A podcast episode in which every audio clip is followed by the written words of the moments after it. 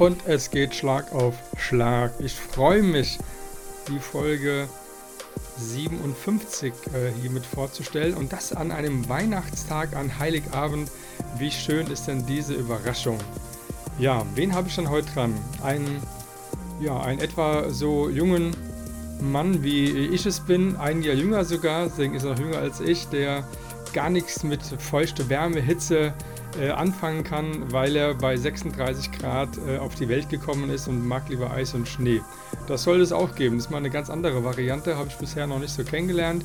Er ist ähm, der Gründer bzw. auch dann der, ähm, der Initiator der, des Magazins Swan Magazine Art ähm, und da ähm, ja, hatten wir schon einige Verbindungen gehabt. Man hat ja schon einiges gesehen und mittlerweile ähm, würde ich sagen, äh, allein durch ein wie sagt man, ein, ein jetzt komme ich gar nicht drauf, ein, äh, eine Auszeichnung, das war es gewesen, was ich sagen wollte, äh, für das Swan Magazine, ähm, was dieses Jahr erfolgt ist. Ähm, da sind wir sehr gespannt und hiermit darf ich dann den Thomas Füßer äh, begrüßen und ich freue mich, dass wir heute sozusagen am Heiligabend diese Folge an den Start bringen können. Vielen Dank für deine Zeit, Thomas.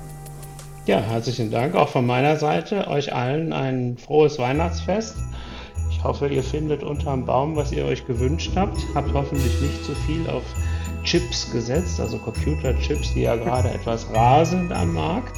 Da und dann macht er heute Abend mal schön den Baum an und eine gemütliche Zeit.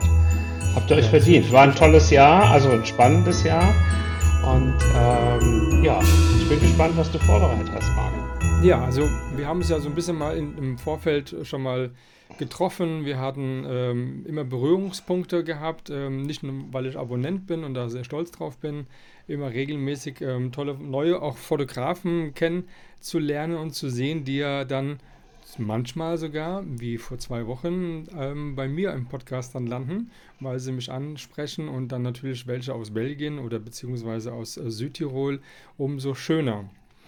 Deine eigene Fotografie ist ja doch ein bisschen später irgendwie äh, bei dir ins Leben gerückt. Aber ich habe dazu mal eine Frage, Thomas. Mhm. Ob du dich erinnern kannst. Was hast du dann am 24. September 2012 gemacht? Am 24. September 2012. Puh, das ist eine gute Frage. Gut, Darf ich meinen Kalender befragen? Also ich würde sagen. Macht, oder man, weißt du das auswendig? Also, ich weiß es auswendig dahingehend, also das hat was mit Air Berlin zu tun. Mit Air Berlin, okay. Mhm. 24. September 2012. Hm. Dann würde ich sagen, ich äh, sage mal das nächste, der Ort wäre dann München. Ja, da war ich häufiger, da habe ich lange Zeit gewohnt. Ja, ach, dann warst du wieder zurück gewesen wahrscheinlich und dann bist du nämlich auf dem Oktoberfest gewesen. Ja, ich sag nicht, da haben wir uns gesehen. Nee, da haben wir uns nicht gesehen, aber das war dein Einstieg bei Instagram. Am 24.09.2012 hat man dein erstes, die ersten fünf Bilder von dir oder vier Bilder gesehen, die ähm, wohl so der, der Weg in Instagram gewesen ist mit ein paar Hochzeitsschuhen und ein paar Bilder aus äh, München vom Oktoberfest. Ja, also das ist richtig. Mein Kalender hat mich gerade informiert, dass ich ähm, um 8.10 Uhr ähm, ab Flughafen Köln nach München geflogen bin. Ähm, auch mit Air Berlin. Äh, ich kann dir auch den Amadeus-Code nennen. 2EMG6X. Ähm, gestartet 9.10 Uhr, gelandet, äh, 8.10 Uhr gelandet, 9.10 Uhr an Terminal 1 in München. Wenn du jetzt noch sagst, wie viel Maß du getrunken hast, dann bist du ganz groß. Tja, also ich kann dir sagen, dass wir um 16 Uhr einen Platz äh, im Hackerzelt hatten. Ah, okay. Hackerpschor.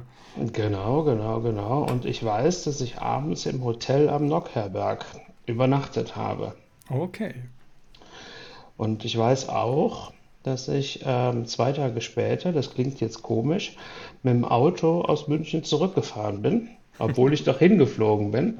Das Ja. hat was damit zu tun, dass mein damaliger Job mich äh, sehr viel durch die Republik gebracht hat und ich mir manchmal erlaubt habe, mein Auto übers Wochenende woanders stehen zu lassen. Okay. Ähm, bin manchmal mit dem Zug zurückgefahren und mit dem Flieger wieder woanders hin. Hm. Und ähm, habe dann irgendwann wieder mein Auto getroffen und das war so mein Kleiderschrank, würde ich sagen. Okay, auch nicht schlecht. Kann man mal sehen. Ja, weißt du, was war es mit den, mit den, äh, mit den Schuhen? Das war äh, so ein, äh, so ein Anfang, in das erste Bild, muss man überlegen, erste Bild waren Schuhe und dann gab es zwei Modelbilder, glaube ich, eine blonde und eine schwarzhaarige oder dunkelhaarige Frau mit so einem ähm, Pony, der sehr kurz war, so irgendwas mit Darkside, irgend sowas, kann das sein? Ja, ich muss Folgendes feststellen. Du bist sehr gut vorbereitet, was meinen Instagram-Kanal angeht. Ja, du hast so viele Bilder, wie du Followers hast. ja, kann gut sein. Ja, das ist witzig, das, weil Ich, die das Zahl ist ist bei mir gleich. nicht. Hab ich erst, Echt? okay, guck mal an. Nee, also äh, Instagram ist für mich nicht so wichtig. Okay, was ist denn für dich in der, in den sozialen Medien das, der, der, wurde mehr präsent, beziehungsweise was ist für dich wichtiger? Ja, für mich sind die sozialen Medien heute in Bezug jetzt auf das Swan Magazine vor allen Dingen ein Kommunikationskanal. Mhm. Ähm, viele sind unheimlich äh, hinter den Followerzahlen hinterher, beschweren sich über den Algorithmus, die Visibilität und so weiter. Ähm, das alles interessiert mich eigentlich gar nicht. Ich veröffentliche da ab und an mal ein Bild und zwar nach Lust und Laune. Die Mhm. Reihenfolge ist extrem willkürlich, also da kommt auch mal ein ganz altes Bild, da kommt auch mal ein ganz neues. Das ist eigentlich mehr Stimmung. Ähm, also die jeweilige Stimmung, in der ich mich gerade befinde. Und dass das jetzt zufälligerweise ein Montag war, wo ich den Kanal geöffnet habe und ich an dem Tag auch noch auf der Wiesn war. Ähm, du, ohne meinen Kalender, ohne deine Recherche hätten wir das wahrscheinlich nie rausgefunden. Nee, wahrscheinlich, ja. Aber ich habe gesehen, dass da bist du genauso wie ich äh, drauf. Und zwar äh, ist äh, die Fotografie, die dir Spaß macht und du rennst jetzt nicht von Model zu Model, um dann irgendwie diese abzulichten, sondern ich habe ähm, alles Mögliche bei dir gesehen und das ist ja bei mir ein Stück weit auch anders. Ich habe immer Phasen. Da ist mal vielleicht der Land Rover, dann ist es mal irgendwas, ähm, alles, was halt irgendwie Allrad ist, weil ich gerade so persönlich damit irgendwie so eine Konfrontation habe, wo ich überlegt hatte. Mhm. Und dann ist es wieder mal ähm, eine Modelwelt, dann ist es wieder mal keine Ahnung. Aber da bist du genauso komplett so äh, chaotisch drauf wie ich, sondern wir haben keine homogene Seite. Ja, genau. Das ist auch bei mir, also bei meiner privaten Seite jetzt wirklich nicht erforderlich, weil ich sehr breit aufgestellt bin. Ja. Und mittlerweile hat mir auch nach langem Scrollen Instagram mal mein erstes Bild äh, aufgezeigt. Und an den Schuhen, das sind äh, Hochzeitsschuhe, äh, die der Mhm. ein oder andere sich vielleicht anschaut, kann man ablesen, dass es sich um eine Hochzeit handelt, die ich, glaube ich, am Wochenende vorher fotografiert hatte. Na, siehst du. Der Einstieg in das Instagram, Ja, genau. Ja. Die Fotografie an sich war ja gar nicht so deine, ähm, in deinen Kindertagen überhaupt äh, präsent, sondern der Fokus lag mehr auf Musik. Klavier, Trompete, ist dann davon noch was hängen geblieben? Ja, also ich habe noch immer eine Trompete. Ähm, aber die habe ich viele Jahre nicht mehr benutzt. Und äh, das Klavier ist irgendwann bei meiner Schwester gelandet. Äh, wir sind äh, zu dritt groß geworden, also Mhm. drei Kinder. Und äh, ja, ein Klavier durch drei Teilen ist musikalisch irgendwie sehr schwierig. Deswegen haben wir einfach gesagt, einer bekommt und meine Schwester hat den Zuschlag bekommen und ähm, ja, deswegen gibt es bei mir kein Klavier, aber zum Beispiel mein mittlerer Sohn hat ein äh, kleines E-Piano und äh, spielt darauf mal ein bisschen, aber Ja, lange super. nicht so intensiv, wie ich das äh, früher gemacht habe, so mit zweimal in der Woche Klavierunterricht. Mhm. Ähm, ja, und so meine, meine Spitze, wenn man beides anspielt, ähm, gab es durchaus Zeiten, wo ich einen Trompetenständer neben dem Klavier hatte, weil ich mit dem Klavier irgendwie eine Einleitung gemacht habe, dann mit Mhm. der Trompete, die man ja einhändig bedienen kann, weitergespielt habe und habe dann mit der, also mit der rechten Hand und habe mit der linken Hand nur ein klein bisschen, ähm, ich sag mal, die Untertöne übers Klavier weitergespielt. Das ist doch mal auch gar nicht so verkehrt. Ja, also wir haben ja heute den 24.12., also ich kann mich gut daran erinnern, so mit äh, 14, 15, 16 beim, unter dem Weihnachtsbaum bei meinen Eltern Weihnachtslieder äh, dual gespielt zu haben. Ja, also Okay. nicht über den, nicht über den Plattenspieler der Marke Dual, den gab es auch im Den habe ich selbst auch gehabt. Mhm. ja, sondern wirklich ähm, zwei Instrumente und nur einer hat gespielt.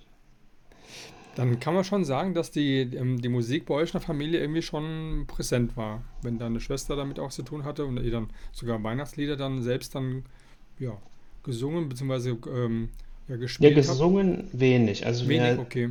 Sänger sind wir in meiner Familie eigentlich immer nur dann, wenn die Party schon ein bisschen weiter fortgeschritten ist. Okay. Ähm, ansonsten haben wir da eher Hemmungen. Ja. Ähm, aber Instrumente bedienen, äh, ja, also das ist wirklich von Kindertagen an und äh, der eine oder andere weiß auch, dass ich äh, zehn Jahre lang als DJ unterwegs war mit einem guten Freund. Ähm, habe sehr viele Hochzeiten begleitet als, als DJ, aber auch Mhm. Ähm, neue Präsent also Präsentationen von neuen Autos in Autohäusern, äh, runde Geburtstage, Fahrfeste und was es sonst so alles gab. Äh, drinnen, draußen, Sommer, Winter. Ähm, ja, damit habe ich mir mein Studium finanziert. Ja, wunderbar. Ja, man muss immer irgendwie einen Weg finden. Die einen machen das, die anderen machen jenes. Und ähm, DJ äh, war ja nicht gefühlt jeder, aber habe ich natürlich auch mal ein bisschen gemacht. Und äh, ich glaube noch die ganzen CDs, die man dann ja früher in so einen schönen Metallkoffer dann mitgeschleppt hat, Mhm. ähm, die liegen noch unten sogar im, in den Schubladen drin und hatte vor Tagen erst diese Schublade ein bisschen selektiert und ausgeräumt, weil ich ähm, ein Auto jetzt wieder habe, ein, ein Youngtimer, ein, ein Baby-Benz Mhm. und der hat einen CD-Player drin und ich habe mich so gefreut, ähm, dass ich jetzt wieder meine alten CDs so aus den 90ern und äh, wieder ja, reinlegen kann und kann sie wieder lauschen und ich weiß sogar noch genau die Reihenfolge von den Liedern, das ist immer schön. Ja, ja, finde ich Weil ich auch bin so. ein, ich bin ein so ein, kompletter Hörer. Ich höre von Anfang bis Ende jede Platte, nicht nur ein Lied. ja, genau, das finde ich eigentlich das Besondere. Ja.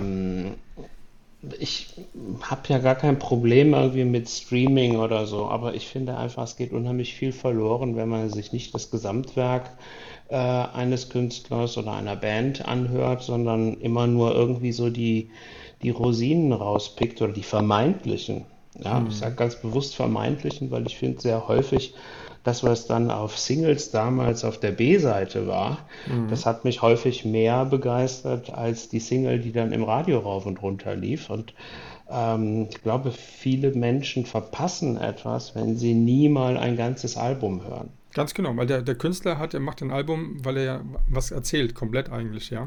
Genau, das ist Und ich kenne so viele, die Storytelling. hören das gar nicht. Also ich, ich, ich kenne jedes Album, was- also jedes ja, Album, was ich habe, sei es egal jetzt auf CDs damals oder heute halt dann irgendwie per ähm, andere Streamingdienste, ich höre die ganze LP von Anfang bis Ende. War das immer so bei dir? Ich weiß nicht, früher war ja eine Zeit lang, ähm, wir sind ja ähm, so gle- gleiches Baujahr, kann man ja sagen. Mhm. Ich weiß, irgendwann hatte meine Schwester mir mal zur, ähm, zum Geburtstag zwei Platten geschenkt und da waren nur zwei Lieder drauf.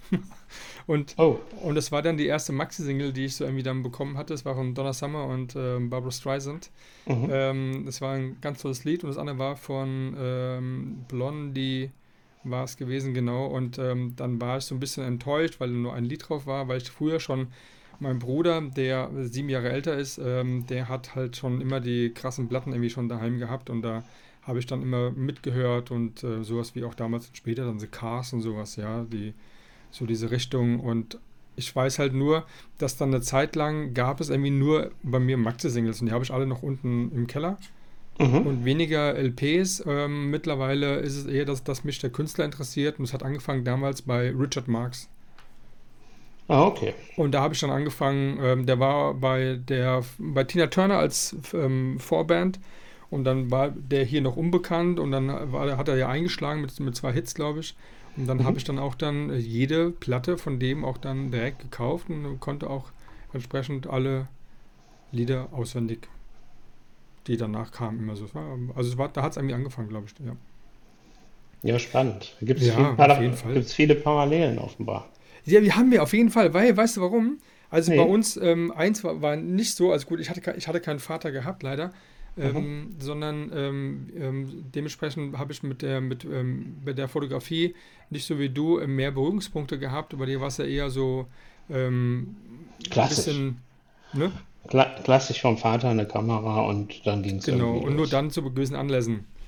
Ja, genau. Ja. Aber dann kommt die Foto AG in der siebten Klasse, wie bei mir. Ja. Und Mhm. das war richtig cool. Ja, ja und nein. Also ich fand das, ähm, die Foto AG war quasi zweigeteilt. Das eine war der Teil Fotografieren, der andere war der Teil Dunkelkammer. Und Ja, genau. ähm, auch wenn ich mich jetzt ein bisschen oute, ich fand das Fotografieren immer cool und die Dunkelkammer einfach furchtbar langweilig, was aber vielleicht auch daran lag, dass ich sag mal, der Dozent mein Chemielehrer war und der das Ganze mehr so ein bisschen ja, wie soll man sagen, in die Richtung, wir gucken uns das mal als chemischen Prozess an und gucken uns mal, welche Moleküle hier mit irgendwas zusammenarbeiten und wie denn die Formel heißen müsste, wenn wir dies noch hinzutun. Das wäre langweilig, das stimmt. Nee, das hat mich nie begeistert. Also ich, äh, ich hatte Mathe-Leistung und Erdkunde-Leistung und ähm, mich hat das, ähm, die beiden Sachen haben mich total interessiert, aber Chemie hat mich einfach nie berührt. Was ich faszinierend fand, war, dass da am Ende, ich sag mal, man hat auf den Knopf gedrückt, man belichtet einen Film, ja, und dann kommt dieser Teil, den ich immer ausblende, und kurze Zeit später hat man ein Bild in der Hand. Das fand ich schon Ja. spannend. Ja, aber dieses in der Dunkelkammer stehen und dann mit den Flüssigkeiten da spielen und so weiter, das war nicht meins. Noch nie. Ja, ja. Also auch Nee, bis Chemie heute nicht. auch, So, war auch nie meins. Also grundsätzlich Chemie, ich glaube, Chemie 6 oder so, keine Ahnung. Ich habe gar keinen, also dazu keinen Bezug gehabt, überhaupt gar nicht. Biologie ja. mehr, aber Chemie, hm, keine Ahnung. Das war nicht meins. Ähm, Moderation für Radio, also eine AG, das Mhm. ähm, habe ich noch nicht so gehört. Was, was war das genau? Ja, bei uns in der neunten Schule gab es Klasse? immer verschiedene AGs. Ähm, ich habe zwischendurch auch äh, noch die Mofa AG gemacht, also Mofa-Führerschein mit 15. Und dann wurde irgendwann eine Radiomoderations äh, Arbeitsgemeinschaft angeboten. Das waren dann Mhm. so, ich glaube, zweimal in der Woche, zwei Stunden nachmittags. Und ähm, da haben wir im Prinzip gelernt, ähm, ja, Aufnahmen vorzubereiten, zu sprechen fürs Radio, bewusst betont zu sprechen. Also das war auch ein bisschen edukativ. Ähm, auf der anderen Seite aber auch den technischen Teil, nämlich den Schnitt, die Überlagerung von einzelnen Tonspuren, das Austarieren dass ein Sprecher eine bisschen hellere äh, Stimme hat, ein anderer vielleicht ein bisschen nasaler spricht und äh, wie man das fürs Radio optimal rüberbringt, bis hin zu einzelne Tonspuren wurden beim Schnellredner zum Beispiel langsamer gestellt. Ähm, und meine Schule hatte damals vergleichsweise viel Geld. Ähm, was heißt, die hatten sehr hochwertiges Equipment. Also das, was wir da gemacht haben, war nicht irgendwie B-Ware, die wir genutzt haben, sondern das war ähm, der neueste Scheiß, würde man heute wahrscheinlich sagen. Ähm, und zwar genau das, was beim WDR in Köln, also so 20 Kilometer entfernt, auch täglich eingesetzt wurde. Okay. Und allein dieses Wissen, dass wir hier eine Maschine haben, mit der wir das produzieren können, ähm, was wenige Kilometer entfernt einfach in den Äther rausgehauen wird, ähm, das fand ich unheimlich spannend. Und auch die Ergebnisse waren sehr spannend, weil dieses Thema Zusammenschneiden ähm, wir auch spielerisch gemacht haben. Also in der Form, anders als du das jetzt machst, hier bei deinem Podcast, wo sehr viel ja chronologisch läuft, haben, sind wir mit Aufgaben konfrontiert worden, Frage 1 mit Antwort 7 zu kombinieren.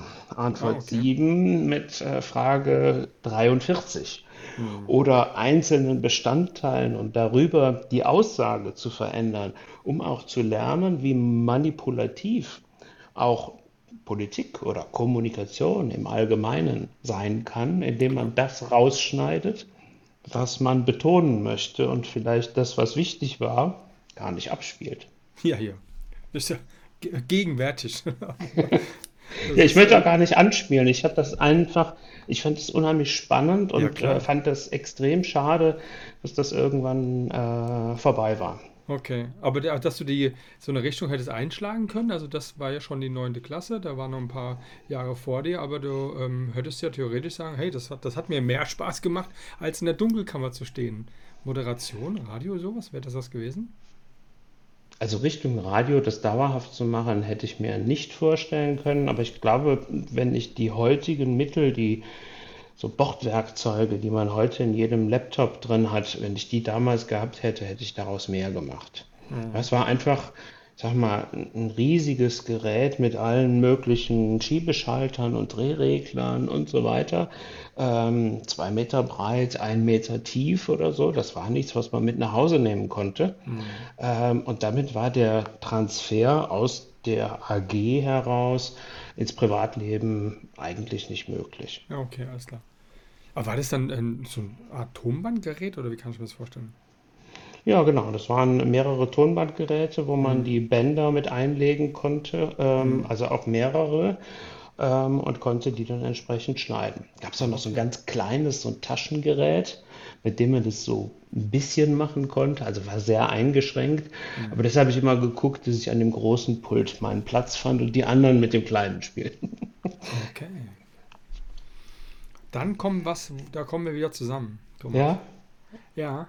ja. Ähm, da würde ich ganz gern wissen, warst du auch der Hahn im Korb zwischen allen anderen Schreibmaschinen?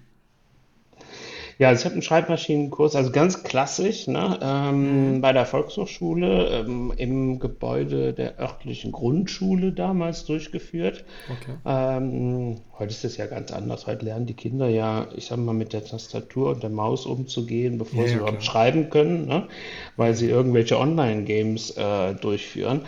Äh, damals war das, ich sag mal, noch in Kraft ab, so eine Taste ja, zu drücken. Finger. Ne? Also zehn Finger. Und genau. Wenn ich, also als ich angefangen habe, nach, weiß nicht, anderthalb Stunden dauerte das, glaube ich, immer abends, äh, da hatte ich nachher Muskelkater. Ja, und zu deiner Frage, war ich der Hahn im Korb? Nein, ich war nicht der Hahn im Korb. Ähm, wir waren, glaube ich, zehn Leute, wenn ich recht erinnere, so drei Männer und sieben Frauen, also schon ein Übergewicht ähm, bei den Damen. Was ich aber spannend fand, ich war der Einzige im Alter eines Jugendlichen. Also der Rest waren Rentner. Okay. Ja, also das war so, ich hätte jetzt erwartet, dass da Leute hingehen, die im Büro die Tätigkeit äh, der Schreibmaschinennutzung mhm. einsetzen müssen. Das mhm. war aber gar nicht der Fall, sondern das waren eigentlich alles äh, Menschen, die 65 plus waren und äh, jetzt zu Hause irgendwie eine Schreibmaschine einsetzen wollten. Und ich war da einfach der Jüngste. Ja, mit Abstand. Also ich war, also sie waren alle irgendwie gleich alt. Ähm, mhm. äh, warum ich da gewesen bin, kann ich dir heute nicht mehr sagen. Ich weiß, ich, keine Ahnung. Ich bin da irgendwie gelandet und das war dann irgend äh, abends, genau, abends hat man schon da getroffen. Ich war der einzigste ähm, junge Mann, das andere war alles junge äh, Damen gewesen. Da habe ich noch keine Idee gehabt, dass ich die fotografieren wollte. Hätte ich mal getan. Mhm. und da habe ich dann, ähm, ja, dann die zehn Finger schreiben gelernt, aber das ähm, leider nicht beibehalten. Somit bin ich zwar trotzdem, ich weiß, wo die Tastatur ist, blind, aber mhm. trotzdem ist es dann eher dann der äh, Zwei-Finger-Tipper, äh, so wie die meisten halt. Ne? Ja, ich habe spannenderweise eine, eine Mischung. Ähm, es gibt Sachen, die ich mache ich mit zwei Fingern. Mhm. Ähm, aber es gibt kaum Sachen, die mache ich mit zehn Fingern. Dazwischen liegt so die Wahrheit.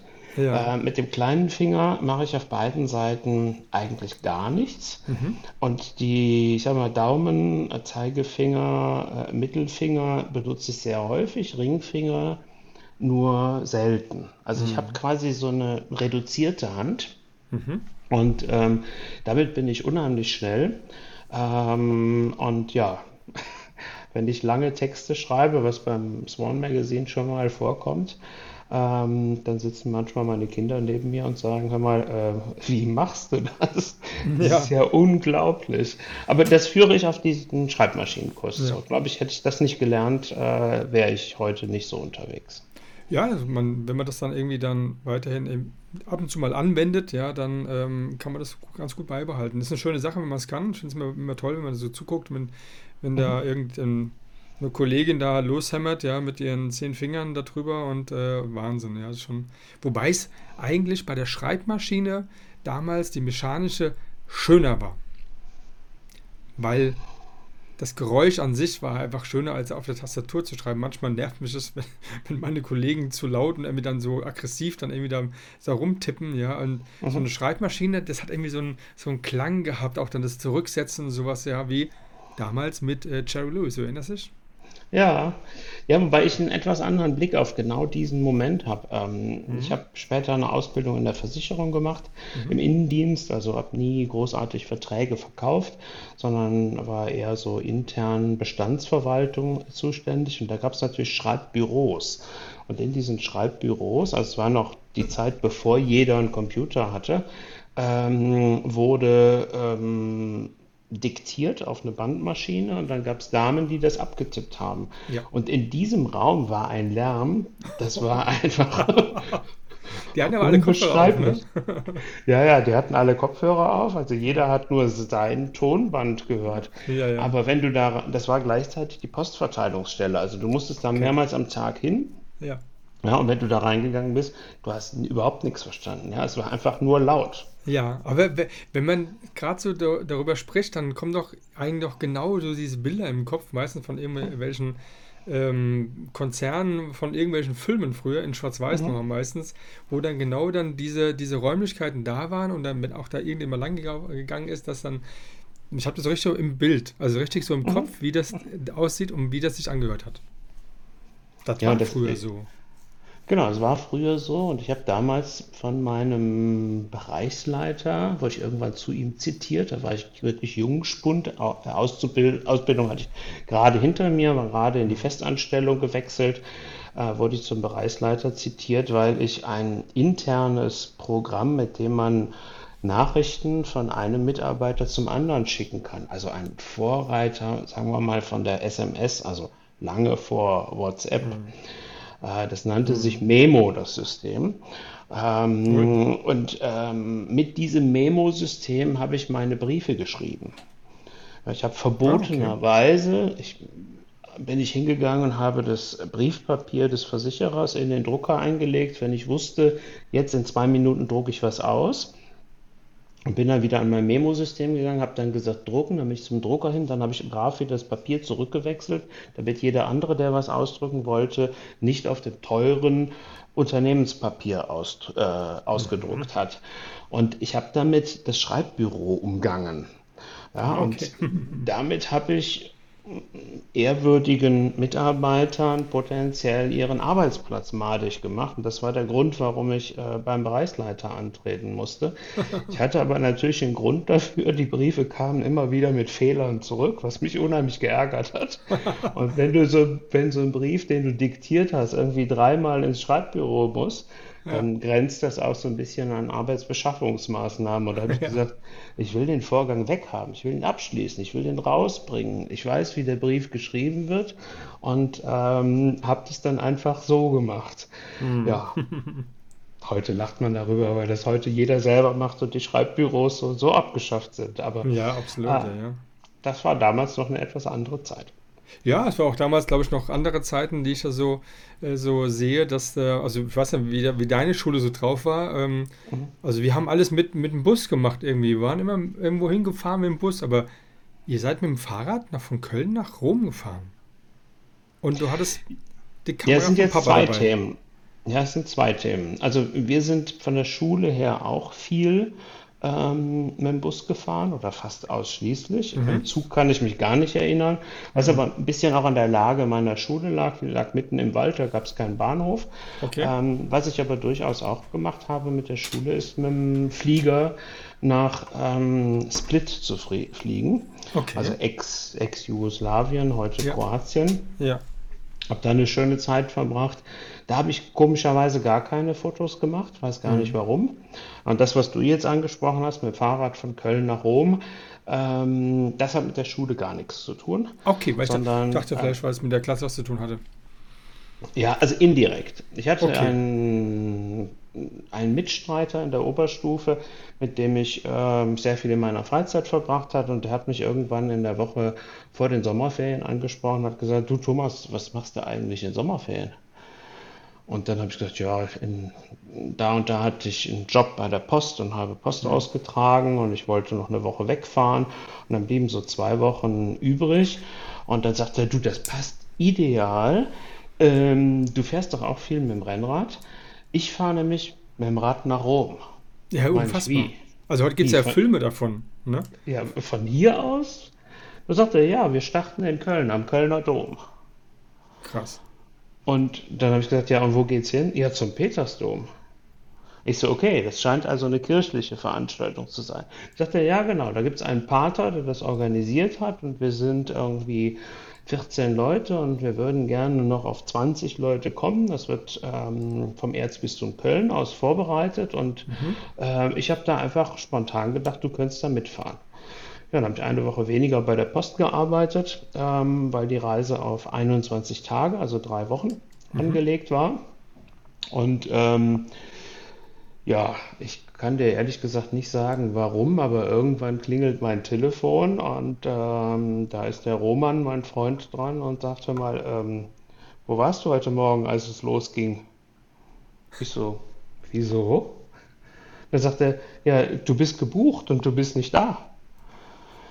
Und dann sagt er, ja, äh, und so hat sich das weiter gestaut. Auf jeden Fall musste ich dann am nächsten Tag quasi eine Etappe einholen. Also ich bin Okay. dann auch von hier aus gestartet, den Rhein runter sind wir gefahren. Wir haben uns dann, ich weiß nicht mehr in welchem Ort wieder getroffen, aber zwei, drei Tage später waren wir dann im Schwarzwald unterwegs und es hat fürchterlich geregnet und ich habe gedacht, hör mal, wofür tust du dir das eigentlich an? Warum habe ich ja gesagt, ne? Genau, es war fürchterlich.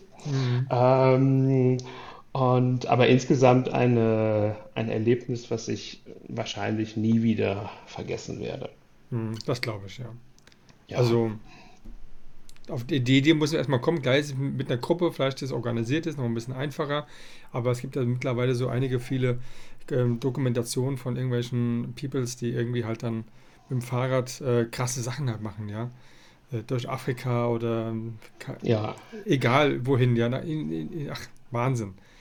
Und ähm, da muss man erstmal erstmal die Eier in der Hose haben, äh, sich das anzutun, vor allen Dingen, ja, dass die ganze Vorbereitung und auch dann die ganzen Umstände, die da so kommen, von, von Grenze zu Grenze, wird es ja immer schwieriger, je, je mehr man in den Osten kommt, ja, oder in den ähm, Südosten halt, dann ist das schon äh, interessant. Aber gut. Bei diesen Extremtouren ist das so. Bei Ja. uns war das, ich sag mal, wir sind halt ähm, Deutschland, äh, Schweiz und dann Italien Mhm. äh, gefahren, war das eigentlich, ich sag jetzt mal, überschaubar von der Organisation. Ich war auch Mhm. Jugendlicher, also ich glaube, man muss, muss das anders sehen, als wir das heute als Erwachsene klar. sehen. Ne? Also du siehst das an diesem Punkt, dass ich den Abfahrtstermin verschlafen habe. Hm. Ähm, ich war, bin da völlig unvorbereitet reingegangen. Also nicht unvorbereitet im Sinne des Fahrradfahrens. Ich bin Hm. zu dem Zeitpunkt täglich ungefähr 100 Kilometer mit dem Fahrrad gefahren. Hm. Also Training hatte ich genug. Ähm, aber was jetzt die Sachen, die ich mitnehmen musste, anging, da habe ich mich nicht lange mit beschäftigt. Ich glaube, heute würde ich da eine Diplomarbeit draus machen. Also ja, genau. im Verhältnis, ne? Also nicht, Ja. nicht falsch verstehen. Ich würde keinen Aufsatz dazu schreiben. Aber ähm, das war damals, ähm, ja, dann fahre ich morgen los. Oder als der Roman anrief und sagt, wo warst du? Dann habe ich meine Tasche gepackt, habe mir überlegt, wie ich am nächsten Tag möglichst viel aufholen kann. Hm. Ja, ähm, Krass, ja. das war überhaupt kein Problem. Und das war ja auch keine Zeit mit Handy. Also das war ähm, kommunikativ eher eine Herausforderung. Wie treffe ich die Truppe? Wann kann ich die das nächste Mal Äh, sehen? ohne Welche Mobilfunk. Station? Ja, genau. Das man eigentlich nicht vergessen, ohne Mobilfunk, ne? genau. Ja, das war Ja, das cool. Thema. Ja, ja. also die Vorbereitung auf die Tour war, ja, ich glaube, ich habe eine Stunde gepackt und äh, nochmal den Reifendruck pro, äh, geprüft, sonst nichts. Und du hast die, die Kamera vom Papa mitgenommen. Genau, aber frag mich bitte nicht, wie das Modell heißt. Also das war eine. Vogtländer-Kamera, Okay. ähm, das kann ich dir sagen. Ähm, schönes braunes Lederetui, sehr rund, wie man das so in den ja, End-70ern hatte. Die Kamera war auch nicht neu, aber ähm, ein sehr geschätztes Stück. Ähm, Festbrennweite 35 mm, nicht besonders lichtstark. Also ich schätze mal so ab Blende 3,5 ungefähr müsste das losgegangen sein. Also sage jetzt mal, das gute Stück von meinem Vater und die einzige Kamera, die gleich mitgeliefert so ein Lederetui hatte. Und deswegen durfte ich die mitnehmen, weil da ja dann nichts drankommt. Aber Ja, gab es dann Ärger? Weil die kamen ja nicht ganz zurück anscheinend. also die kam vollständig wieder zurück, Okay. aber so verbeult, dass man sie nicht mehr benutzen konnte. Ein bisschen Ah, Patina. Ja, so, so würde man das ausdrücken Ja. heutzutage. Nein, also mir ist mein Fahrrad in der Po-Ebene umgefallen und äh, gegen andere Fahrräder gestürzt und offenbar, ich sag jetzt mal, auf dem Pedal eines anderen ähm, Fahrrads äh, gelandet und damit war sie hinüber. Naja. Aber hast wel- bestimmt ein paar Bilder retten können. Es war ja noch Ja, Bilder gibt es, also bis zur, bis zur Po-Ebene gibt es welche. Ähm, heute hätte ich mir noch in der Po-Ebene wahrscheinlich eine neue Kamera gekauft. Hm. Ähm, aber das Kleingeld hatte ich äh, damals definitiv nicht. Und äh, insofern gibt es nur Bilder bis dahin, aber wirklich traumhafte Bilder. Ähm, ich hatte eben den Schwarzwald angesprochen und äh, die verregnete Wettersituation dort. Hm. Wir sind bei strahlendem Sonnenschein den ganzen Gotthardpass raufgefahren und auf der anderen Seite wieder runter. Ja, und ähm, wer das Gotthardmassiv kennt, die meisten fahren ja nur durch den Tunnel und kennen den nur vom, von der Blockabfertigung. Hm. Ähm, wir sind halt wirklich in Serpentinen hoch und wieder runter Wow. und haben, was, äh, was für mich so ein bisschen der Ankerpunkt auch dieser ganzen Reise ist, wir haben ähm, so ungefähr 10 Kilometer sind wir die Serpentinen am ersten Tag hochgefahren und wollten nur bis zur Spitze fahren. Wir sind aber so, also am nächsten Tag dann, sind aber so gut vorwärts gekommen, dass wir gesagt haben, nein, ähm, wir fahren jetzt noch weiter. Und die Südseite des Gotthards ist im Prinzip ein ewiges Gefälle. Also nicht, wie man sich das vorstellt, geht steil runter und dann kommt man irgendwie wieder in der Ebene an. Die Route, die wir gewählt haben, die ging eigentlich die ganze Zeit bergab. So sind wir an diesem Tag, obwohl wir 30 Kilometer bergauf in Serpentinen, so 16 Prozent teilweise, Hm. hochgefahren sind, mit Gepäck auch hinten drauf, ne? Ähm, sind wir an dem Tag insgesamt 286 Kilometer gefahren. Wow. Ja, und sind südlich von Lugano ähm, dann ausgekommen und haben dann einen Tag Pause gemacht, weil wir eigentlich nur Etappen von 120 Kilometern geplant haben. Hm. Schon schön, wenn man sich Ja, vorstellt. Ne? traumhaft. Wirklich traumhaftes Ja. Erlebnis. Jetzt überleg mal, heute Weihnachten vor Mhm. 31 Jahren kam die Mhm. erste Minolta X300S Ja, genau. Baum. Genau, das war Weihnachten 1990 und äh, das basierte quasi auf dem umgekippten Fahrrad oder der kaputten Kamera meines Vaters. Ähm, er hat sich nicht selbst eine Kamera neu gekauft, sondern mir.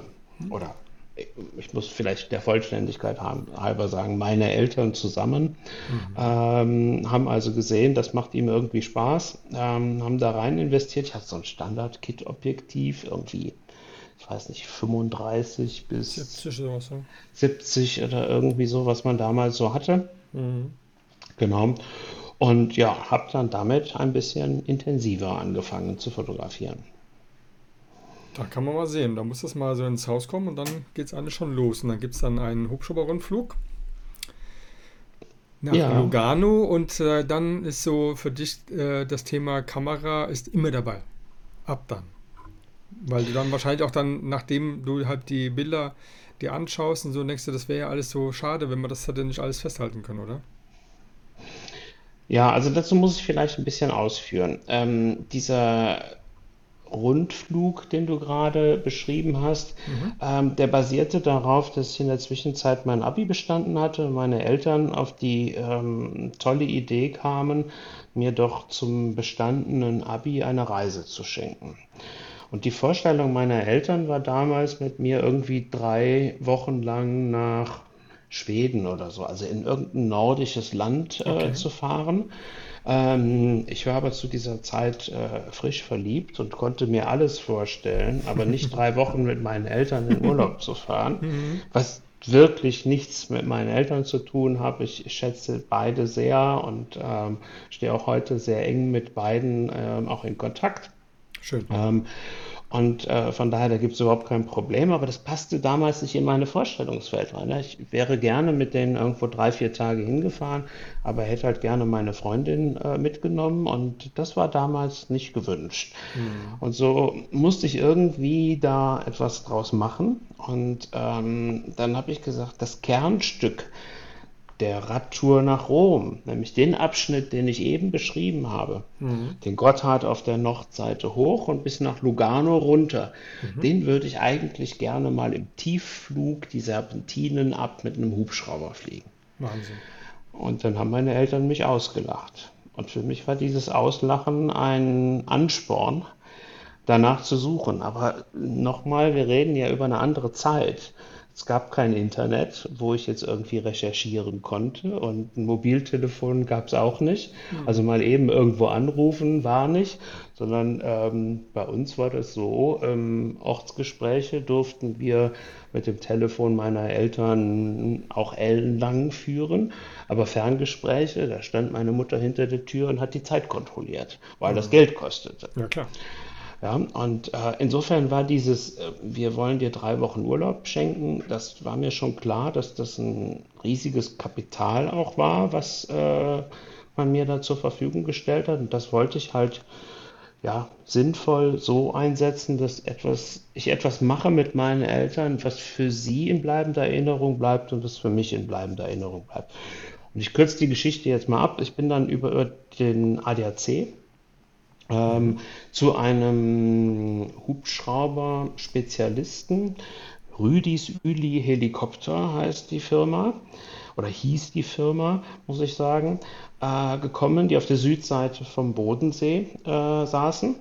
Mhm. Und äh, von der Südseite des Bodensees aus sind wir dann mit dem Hubschrauber nach Logano geflogen.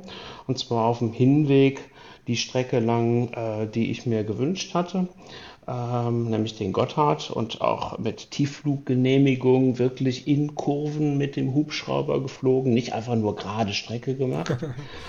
Ja, das gipfelte dann mit einem kleinen Sektfrühstück auf einem Gletscher, wo wir uns ähm, auf dem Aletsch-Gletscher, wo wir uns äh, nicht großartig bewegen durften, weil äh, überall kaum sichtbare, also in der Sonnenglut kaum sichtbare Gletscherspalten waren. Mhm. Ähm, dann haben wir in Lugano also wenn wir oben im Eis standen, waren es in Lugano irgendwie 36, 38 Grad, also eine Riesenhitze. Es war mitten im Sommer. Magst du ja besonders, äh, ne? mag ich besonders, vor allen Dingen, ich hatte ja dicke Klamotten an, weil wir mhm. wussten vorher, dass wir in den Alpen aussteigen werden. Ne? Also das war traumhaft. Ja. Aber ähm, wir sind dann wieder zurück und haben dann noch einen Sonderwunsch von mir erfüllt, nämlich einmal mit dem Hubschrauber rund um äh, das Matterhorn zu fliegen. Und da gab es eine lustige Geschichte. Da hat nämlich der Pilot gesagt, ach, da vorne ist ein Bergrestaurant, da halten wir mal an. An dem Parkplatz ist nicht viel los. Ach ja, krass. Dann hat er mit dem Hubschrauber an dem äh, Bergrestaurant angehalten.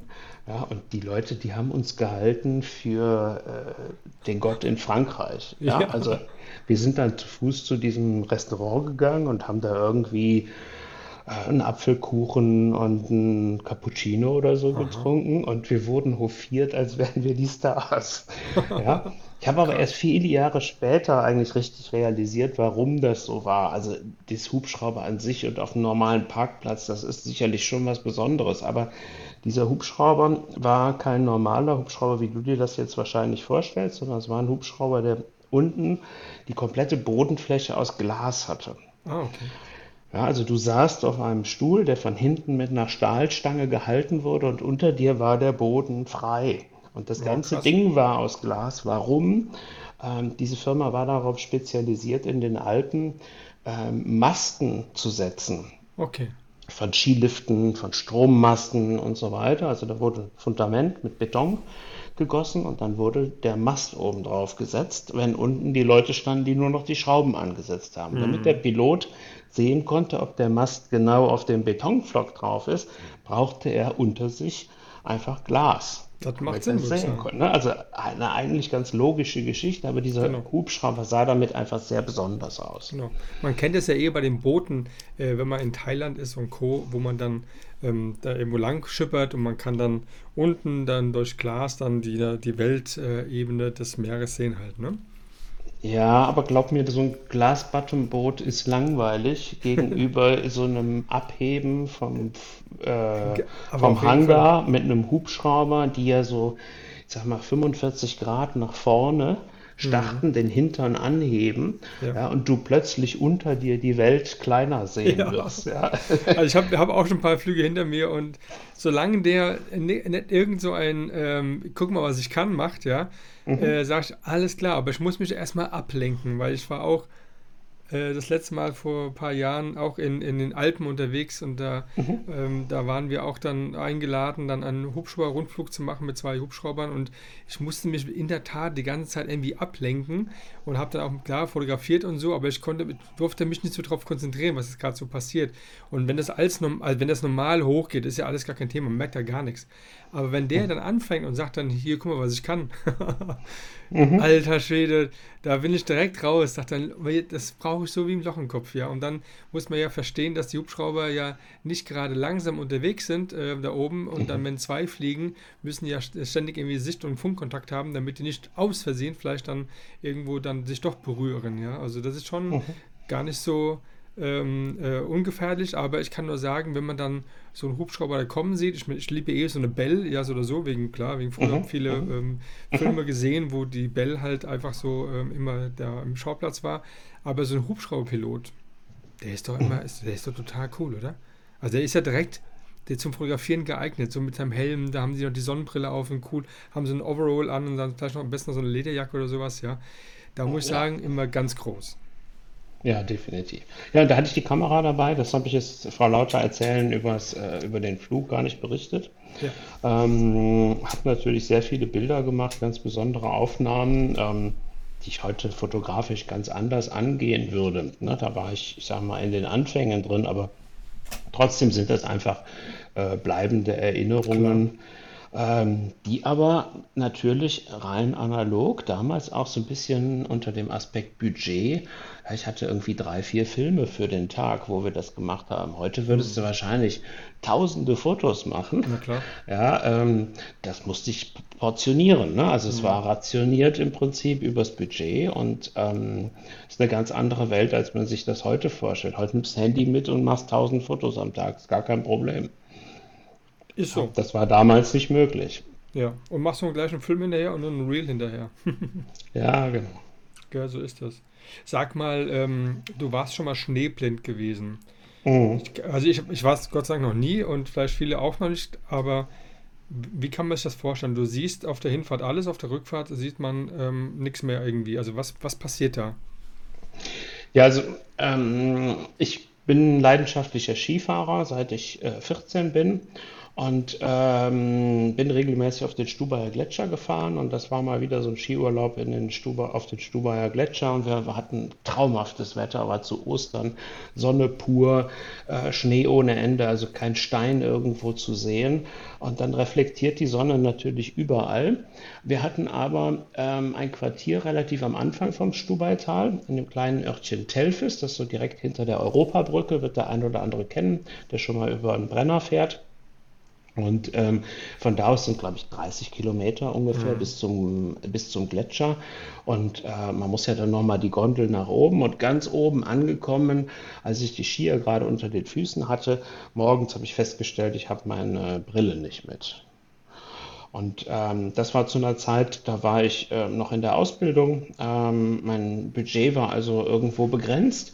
Und dann habe ich gesagt, naja, komm, du gehst dir jetzt nicht hier oben überteuert eine Brille holen, ist ja verrückt, sondern du Ja. musst einfach morgen wieder dran denken. Mhm. Aber ich habe nicht dran gedacht, dass das für die Augen tödlich sein könnte. Mhm. Und ähm, nachmittags hatte ich irgendwie so Bindehautentzündung, sage ich jetzt mal. Mhm. Und ähm, abends habe ich gedacht, du siehst nicht mehr scharf. Okay. Ähm, und ähm, am nächsten Morgen konnte ich einfach gar keine Kontraste mehr sehen. Okay, Und ähm, das, was du eben beschrieben hast, auf dem Hinweg alles lesbar, auf dem Rückweg nicht mehr. Ich war zu dem Zeitpunkt schon Autofahrer ähm, und das bezieht sich auf die Autobahnschilder. Ja, ich konnte auf dem Hinweg exzellent die Schilder lesen. Auf dem Rückweg konnte ich die Schilder lesen, wenn ich so gerade drunter gefahren bin. Ja, also Okay. so wenn ich hätte abbiegen müssen, habe ich erkannt, dass es Ja. hier gewesen wäre. Ja, okay. Da war's. Da war's. Genau. grad. Ach Mist. Oh Mist, hier hätten wir abgewusst. Ne? Also, das war ja auch noch die Zeit ohne Navis. Ne?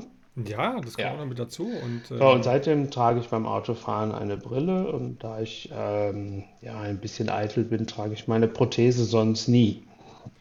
okay, also kenne ich einige. Da manchmal ärgere ich mich dann drüber und denke, Mann, das ist, doch, das ist ja so ein, also das ist so, man beschränkt sich ja dann irgendwie auf die, auf die, auf die Umwelt so ein bisschen oder, oder wenn man was lesen will. Mittlerweile mache ich so, ich habe da eher so eher einen Spaß dran und, ähm, und sehe das als Accessoire einfach, ja. Und da gibt es halt coole, coole äh, Hersteller, so wie Koblenz als Beispiel. Oh, ich kann ein bisschen Werbung machen. Koblenz-Brillen, ja, mit C geschrieben. Mhm. Die, eine ganz coole Truppe da oben ähm, und die ähm, haben echt äh, mega, mega geile Brillen. Und Mhm. äh, hin und wieder sieht man mal bei mir in, in meinen Bildern mal einen, einen Link zu Koblenz-Brillen. Der Ah, okay. Ralf. genau. Ja, ähm, Skifahren. Fährst du da hatte ich immer die Kamera dabei. Ja. Und Also, dann kam immer dann die Olympus Mio dann äh, dazu. Und die habe ich heute Ja. noch, die habe ich mir für 1 Euro ähm, äh, gekauft auf dem Flohmarkt, weil die dachten, dass die nicht mehr geht. Ich habe aber die Batterie gewechselt. Mhm. Und die hat funktioniert und die funktioniert so, so gut. Die macht so geile Bilder und in das in diesen Analogstil, so wie man sich das vorstellt und weil die auch den Blitz automatisch dazuschaltet, ja, ähm, kann ich nur sagen, ganz große Klasse. Ich denke mal, dass du da auch viele Bilder mitgemacht hast. Oh ja, also ähm, der Kauf der Mu One äh, basierte darauf, dass ich ähm, bei meiner Minolta aufgrund dieses, äh, dieser Schneeblindheit beziehungsweise der dann nötigen Augenkorrektur meine Bilder immer auf der Mattfläche mit dem Schnittbildindikator für mich scharf gestellt habe.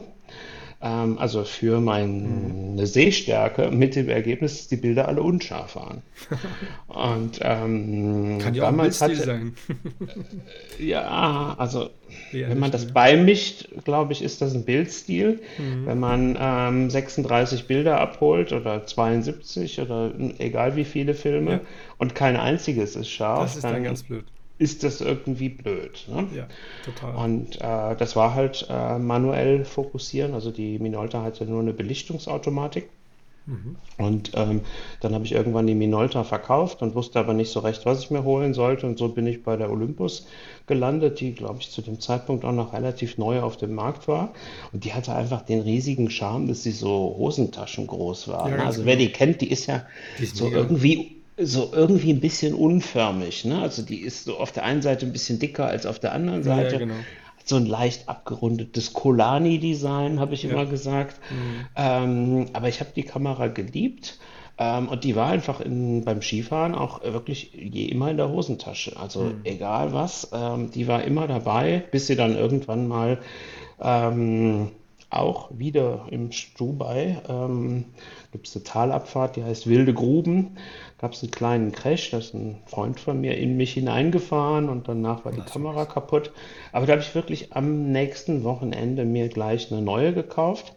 Und das war damals äh, eine Canon Ixus, Ixus 2. So mit Metallgehäuse. Ja, also warum habe ich mir eine Ixus geholt? Ja, ich wollte halt nicht wieder ein Plastikgehäuse haben, sondern was Stabileres, weil ich wollte die ja wieder mit zum Skifahren nehmen. Ja, klar. So, und dann habe ich das erste Mal APS-C-System gehabt. Ich weiß gar nicht, ob das jedem noch was sagt. Ähm, also nicht. APS-C, APS. muss- APS-C ist ja der kleine Sensor heute in der digitalen Welt. Genau, APS Ja. war halt so ein kleiner Schieberegler, mit dem man im Prinzip die Bildgröße, also die Bildbreite bestimmen konnte Mhm. und hatte dann ja nicht 16 zu 9, sondern wahrscheinlich irgendwie, ich weiß es heute nicht auswendig, aber 7 zu 2 oder irgendwie so. Also wirklich ein Panorama-Ausschnitt oder halt 4 zu 3 oder halt 16 zu 9. Und das war, sag mal, eigentlich ganz cool, weil die natürlich keinen äh, Zoom hatte, man damit aber einen ganz besonderen Bildlook schaffen konnte. Ja, ja. Die, ja, Canon war ja auch dann wirklich so der, der Vorreiter, ne? Ich meine, die haben ja dann wirklich zu der Zeit ziemlich Gas gegeben, so irgendwie. Mit ihrem Kamerasystem. Da war Minolta Tja. und Canon eigentlich so, gut, Nikon klar, aber eh, das war ja schon ein bisschen so ähm, für Profis, äh, aber Mhm. Rico war noch ganz, war noch zu der Zeit noch irgendwie ganz Ja, gut auch dabei, ganz genau. Ja. Ja. Ja. Und das Skifahren Ja, also hast du dann immer Kamera- beibehalten, ne? Und immer dabei. Ja, also ich fahre bis heute Ski, ich fahre auch äh, Snowboard. Also Ach ich habe in dieser Zeit ähm, irgendwann auch angefangen, Snowboard zu fahren, fahre aber nicht klassisch, ich sage immer Löffelboard, sondern ich fahre ausschließlich Raceboard, also mit Hardboots und ähm, einem anders geschnittenen Board. Mhm. Und ähm, ja, das liebe ich. Das ist äh, wirklich super. Also das Schönste für mich ist eigentlich Winterurlaub, wo ich beide Geräte mitnehmen kann Okay. und ähm, kann wählen. Dann ist so, ich sag mal, schön Wetter und eisig ist äh, Raceboard. Und ähm, wenn es nicht so schön ist oder ein bisschen matschiger vom Wetter her, dann liebe ich es, mit den Skiern zu fahren. Okay. Und bei der Fotografie wa- warst du dann irgendwie, ähm, egal wo, überall war es mit dabei und du hast immer irgendwie Immer. viel, viel gemacht so, und, und, und viel, es wurde auch viel gesehen wohl.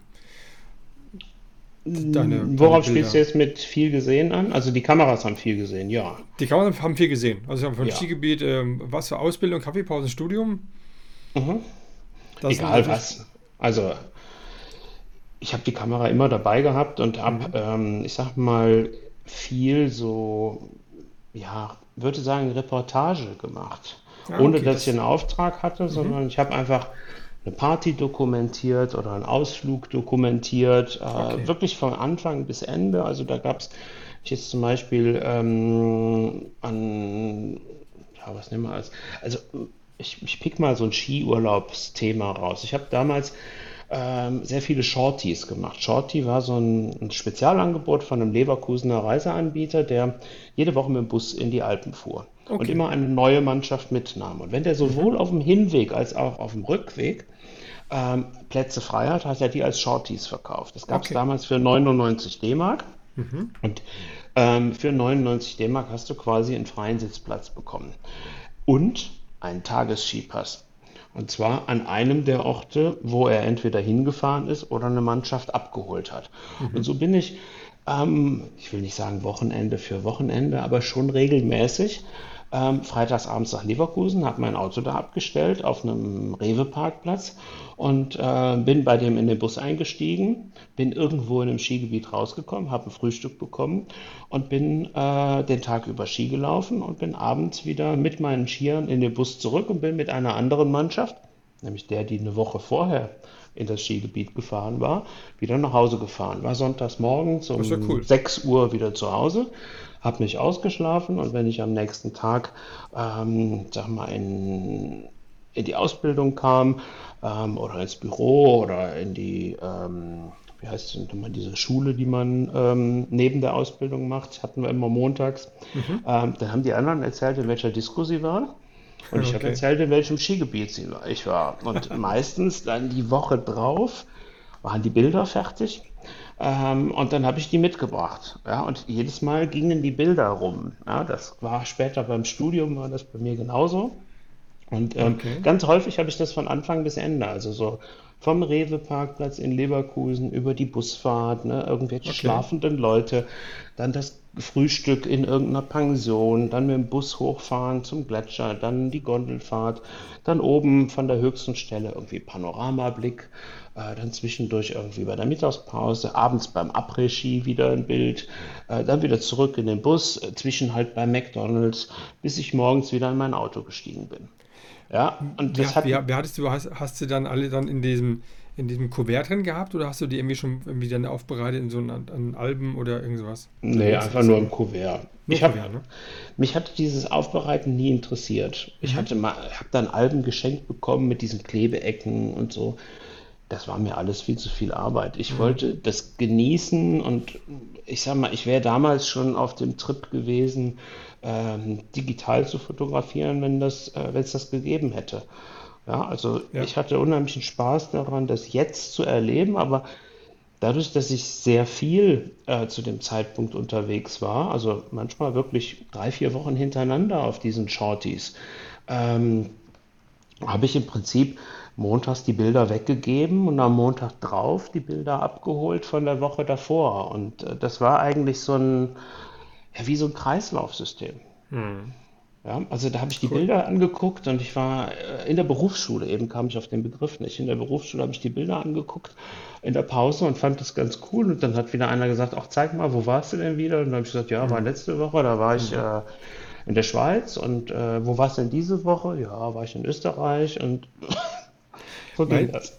Meinst du dann, dass vielleicht so, wenn du jetzt mal, jetzt, jetzt heute Revue passierst, und das, was du damals so gemacht hast mit deinen eigenen Bildern, so dann dieses Zeigen und sowas, dass das irgendwann bei dir ähm, so diesen, diesen Klick gemacht hat, als da unterwegs warst mit 300 km/h im Zug irgendwie, dass dann da schon es angefangen hat, irgendwie, dass das da bei dir schon so manifestiert war, dass du irgendwann mal sowas ins Leben rufst wie das Swan Magazine?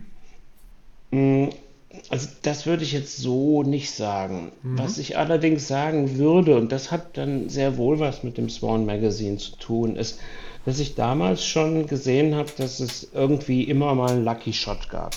Mhm. Also ein gutes Bild unter 36 oder so. Ja? Ja. Ähm, und ich fand das eigentlich unheimlich spannend, diese Strecken zu bauen und insgesamt spannende Bilder zu machen. Also ich erinnere mich zum Beispiel, ähm, auch nochmal Stubaital, weil sich das einfach jetzt anbietet, wir schon mal drüber gesprochen haben.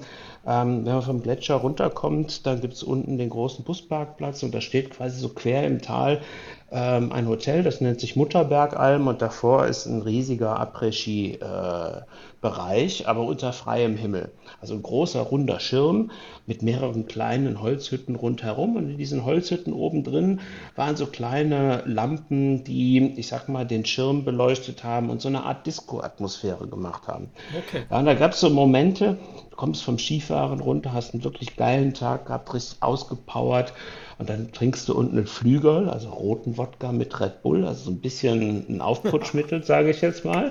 Ja, und dann fängt es leicht an zu schneien und diese Lampen, die da rundherum sind, bringen den, die tanzenden Schneeflocken in so einen ja, so, so einen mystischen Gesamtkontext. Und wenn mhm. du dann vor dir ein paar Leute hast, die mit Skischuhen tanzen und du hast diese Hüttenatmosphäre und diese bunten Schneeflocken über dir, dann ist das einfach ein geiles Bild, ein geiles Motiv, ja. was sich in deinen Kopf einbrennt. Ja, und auch Sachen, die ich mitnehmen wollte. Und ja, da habe ich halt viel mit der Kamera ähm, gespielt. Du hattest eben die Mew und den den automatisch zuschaltenden Blitz angesprochen. Mhm. Auf der Rückseite kannst du mit einem kleinen Knopf den Blitz ja auch wieder deaktivieren. Genau. Ja, das war eigentlich immer so mein Geheimtrick, äh, mit dem ich die geilsten Bilder gemacht habe, weil der Blitz häufig im Vordergrund äh, natürlich schön beleuchtet hat, aber hat den Hintergrund total mhm, absaufen klar, lassen. Logisch, logisch, ja. ja und ähm, ganz viele Anwender damals von solchen Kompaktknipsen ähm, haben diesen Knopf ignoriert und deswegen andere Fotos gemacht als ich. Ja. Deswegen Stories zu erzählen mit Bildern, das war mir von Anfang an wichtig. Auch bei der. Fahrt nach Rom.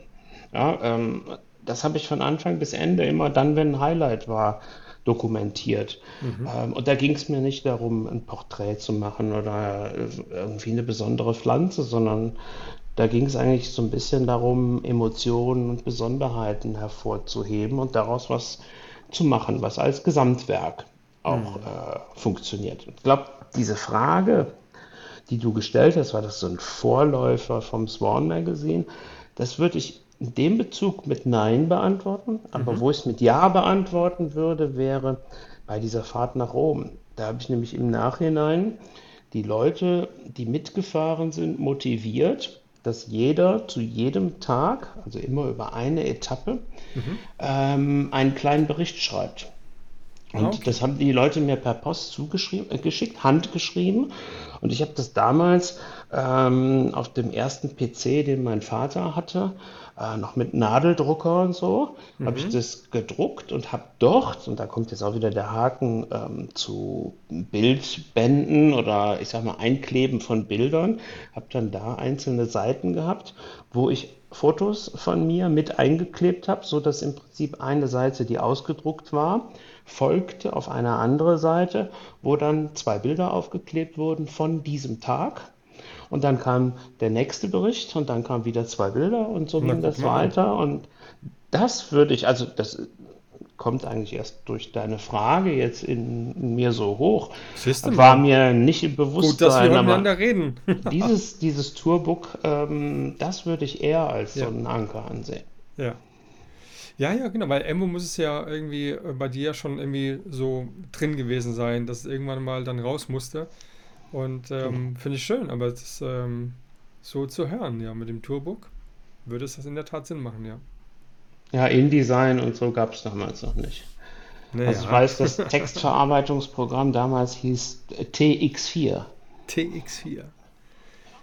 Hast aber also wirklich eine gute Erinnerung, muss ich sagen. Also sehr, bist du sehr technisch visiert, also kannst du dir sowas gut merken, weil du hast schon ein paar Sachen, einen Ausflug gehabt in die, in die ähm, doch technischen Details. Du weißt nicht mehr, wie die Kamera geheißen hat, du weißt aber die Details der Kameras. Das äh, finde ich auch witzig.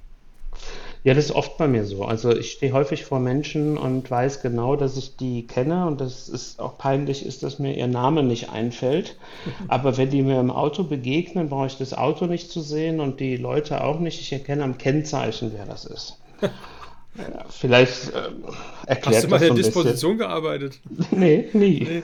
Nee, Im Autohaus. Mein Bruder war auch mal Disponent früher gewesen und der konnte jedes Kennzeichen in- und auswendig dann später, wenn er das gesehen hat, wusste ganz genau, welche Kunde das war. Ja. Sehr witzig. Tja, ja. Kannst du mal sehen. Ja. Jo, da kommt irgendwann dann, klar, wie, wie bei vielen äh, Powershot von Canon, dann die Canon EOS äh, 300D, bei, bei vielen waren es dann die 350, die 4, 450D. Das waren ja so die ersten, ähm, ja, so digitalen Kameras, mhm. die da so ein, ähm, ja, so, so, wie soll ich sagen, so fast bei jedem irgendwie im Besitz waren und hatten dann auch dann die ersten auf, was hat das für ein Sensor gewesen? Ich glaube, der war ja mini, gell?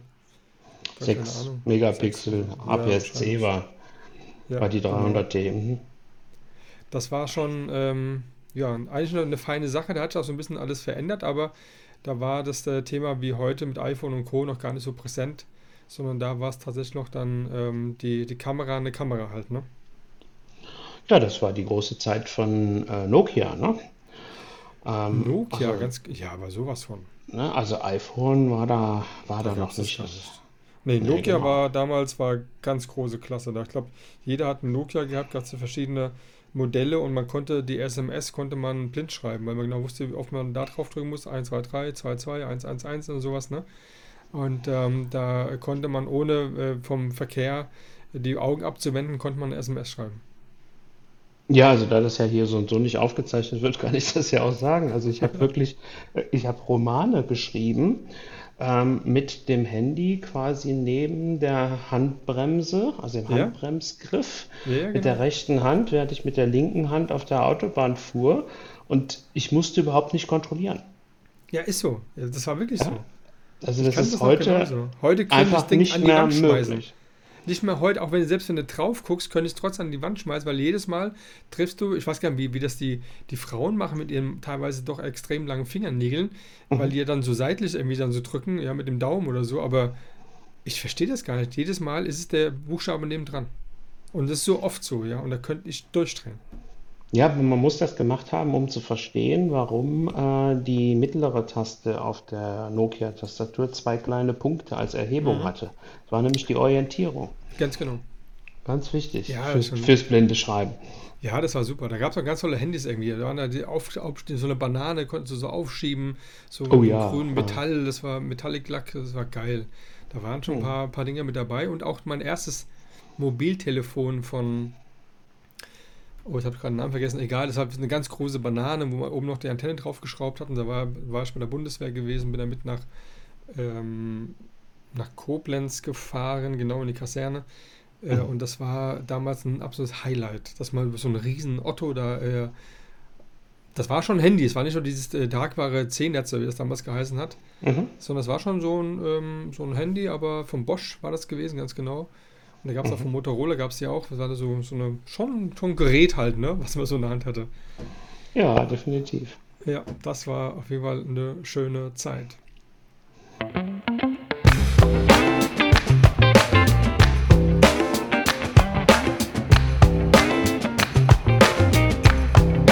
Christmas is coming. Shots sending your letters off to Santa.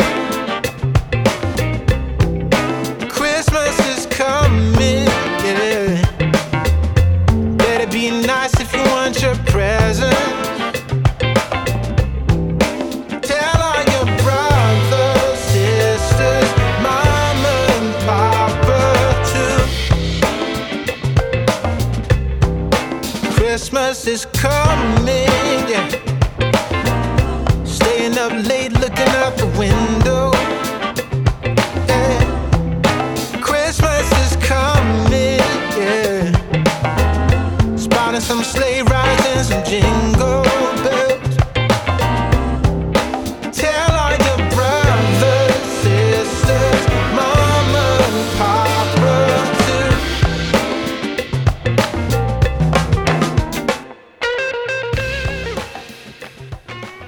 Ja, das war der Einstieg in die digitale Fotografie, was du Genau, die Einstieg, dann kam die digitale Fotografie. Also bei mir war bei mir selbst war immer, immer Kamera dabei. Äh, ich habe Videos gedreht, aber bei der Bundeswehr habe ich auch genauso Reportagen, so wie du es beschrieben hast, habe ich es genauso gemacht. Also die habe ich teilweise noch äh, Filme, die habe ich noch gar nicht. Äh, eigentlich müsste ich mal in den Keller gehen, müsste die alle mal äh, digitalisieren lassen, weil da sind so viele Sachen mit dabei, die bestimmt interessant nochmal wären, die nochmal zu sehen. Auch die, die Verabschiedung daraus nach, nach vier Jahren Bundeswehr aber ich habe immer, da war das Thema Fotografie immer schon bei mir auch am Start und Filmen natürlich genauso. Mhm. Ja. Und dann kam irgendwann die, ähm, die EOS 20D. Da weiß ich allerdings gar nicht, was das genau jetzt war, mit dem dann dem Objektiv bis heute 70-200 2,8. Das Objektiv schlechthin für Canon. Ja, ich hatte mir diese 300D gekauft, äh, diesen Plastikbomber, mhm. und hatte damit aber das Problem, dass die so reduziert war in ihren Möglichkeiten, dass ich damit weniger machen konnte als mit der digitalen, die ich vorher hatte. Das war auch eine Canon, eine PowerShot S20, kennt vielleicht noch der eine oder andere, sieht aus wie so ein Maßriegel, minimal größer, komplett aus Silber mit einem Schieber vorne, um das Objektiv freizulegen. Mhm. damit konnte man unheimlich viele Sachen machen, weil man halt Blitz und äh, Belichtung auch unterschiedlich steuern konnte. Und genau das konnte die 300D nicht. Und damit hatte ich dann irgendwie ja, ich sag mal, eine bessere Kamera von der Auflösung, vom Sensor her. Mhm. Aber ähm, das, was ich machen wollte, also etwas stimmungsvollere Bilder auch auf äh, Partys, waren damit gerade nicht möglich. Zumindest okay. nicht mit dem Zubehör, was ich hatte. Mhm. Ähm, hatte damals das Kit-Objektiv und nur den eingebauten Blitz, keinen externen und Funkauslöser schon gar nicht. Ne? Und dann habe ich gesagt, nee, also das ist es nicht. Da musst du jetzt einfach nochmal investieren. Dann habe ich die 300D verkauft und bin bei der 20D äh, gelandet. Ähm, heute Pendant ist wahrscheinlich die 90D. Okay. Ähm, und ähm, das war so die semi-professionelle Kamera, die damals durchaus viel auch von Hochzeitsfotografen eingesetzt wurde, als die auf den Markt kam. Mhm. Und ähm, habe dann sehr schnell festgestellt, dass halt dieses Kit-Objektiv mich nicht so weiterbringt ähm, und habe dann erstmal in Equipment investiert. Und äh, ganz stolz war ich dann auf ein 70 bis 200er, 1 zu 2,8. Damals ähm, muss man vielleicht, ist auch heute ein bisschen anders. Heute wird man Instagram oder in Facebook vielleicht gucken. Aber damals war ganz groß das D-Forum. Ähm, also ein auf Canon spezialisiertes äh, Forum, wo man zu verschiedenen Themen, also gab es Makrofotografie, Hochzeitsfotografie, People-Fotografie allgemein, äh, Landschaftsfotografie mhm. und so weiter, aber ja, halt cool. auch Technikbereiche und zwar sortiert nach Kamera, aber auch sortiert nach irgendwelchen Zubehörteilen. Mhm. Und da gab es einen ähm, Hamburger ähm, Fotografen, der ähm, mir immer wieder aufgefallen ist durch seine Hochzeitsfotos. Der hat damals sehr intensiv ähm, das 70 bis 200er eingesetzt.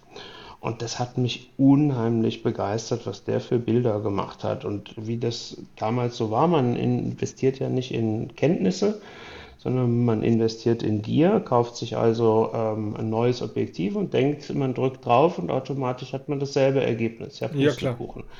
Hatte ich äh, aus welchem Grund auch immer, ich weiß bis heute nicht, hatte ich nicht. Und ähm, ja, ähm, trotzdem ist das natürlich ein traumhaftes ähm, Objektiv und auch damals, das Objektiv war teurer als die Kamera. Ja, ganz genau. Ja, für mich damals ein absoluter Irrsinn. Ähm, aber ich habe das Ding geliebt und habe äh, insbesondere von meinem erstgeborenen Sohn, also wir reden über das Jahr 2004, mhm. ähm, ganz tolle äh, Bilder gemacht. Und ähm, ja, falls er hier zuhört, der Fotograf, auf den ich referenziere, ist der Roland Michels, heute noch als Hochzeitsfotograf in Hamburg unterwegs und übrigens auch ein ganz toller Filmemacher. Toll. Guck schon mal an. Ja, lohnt sich. Und war dann mit dem Equipment dann langsam für dich klar, jetzt hast du ähm, so ein Forum gehabt, du hast andere Fotografen gesehen, du hast gesehen so ein bisschen, was man da machen kann mit so einer, mit so einem Objektiv, mit so einer Kamera, jetzt wie jetzt von dem Hamburger Fotografen, dass du dann für dich irgendwie gedacht hast, ich mache jetzt da mehr drin und will auch Hochzeiten fotografieren? Also war das so ein ausschlaggebender Moment für dich? Ich will es mal so sagen. Ähm, mich hat das unheimlich fasziniert, was andere Fotografen ähm, an Porträts gemacht haben. Mhm. Ähm, ich war aber zum damaligen Zeitpunkt sehr scheu, Menschen anzusprechen auf Porträts. Ja. Nicht wundern, das Geräusch ist gerade mein, äh, wenn man das hören sollte. Es ist ja, dunkel draußen und dann geht halt nochmal der Rollladen runter. Ach so, okay. Ja, ist gleich schön. unten. Gleich geht's weiter. Ja, ich dachte, du wärst am Frankfurter Flughafen. ja, genau. Nein, also ähm, ich habe tolle Porträts gesehen, hatte aber selber nicht den Mut, Menschen anzusprechen und äh, über Instagram irgendwen anzuschreiben, wie das heute viele machen. Das ging halt damals nicht, weil es gab kein Instagram. Und ähm, dann habe ich gesagt, hm, das Coolste wäre eigentlich, wenn du auch Hochzeiten machst, weil davon wollen die Leute Bilder haben. Mhm.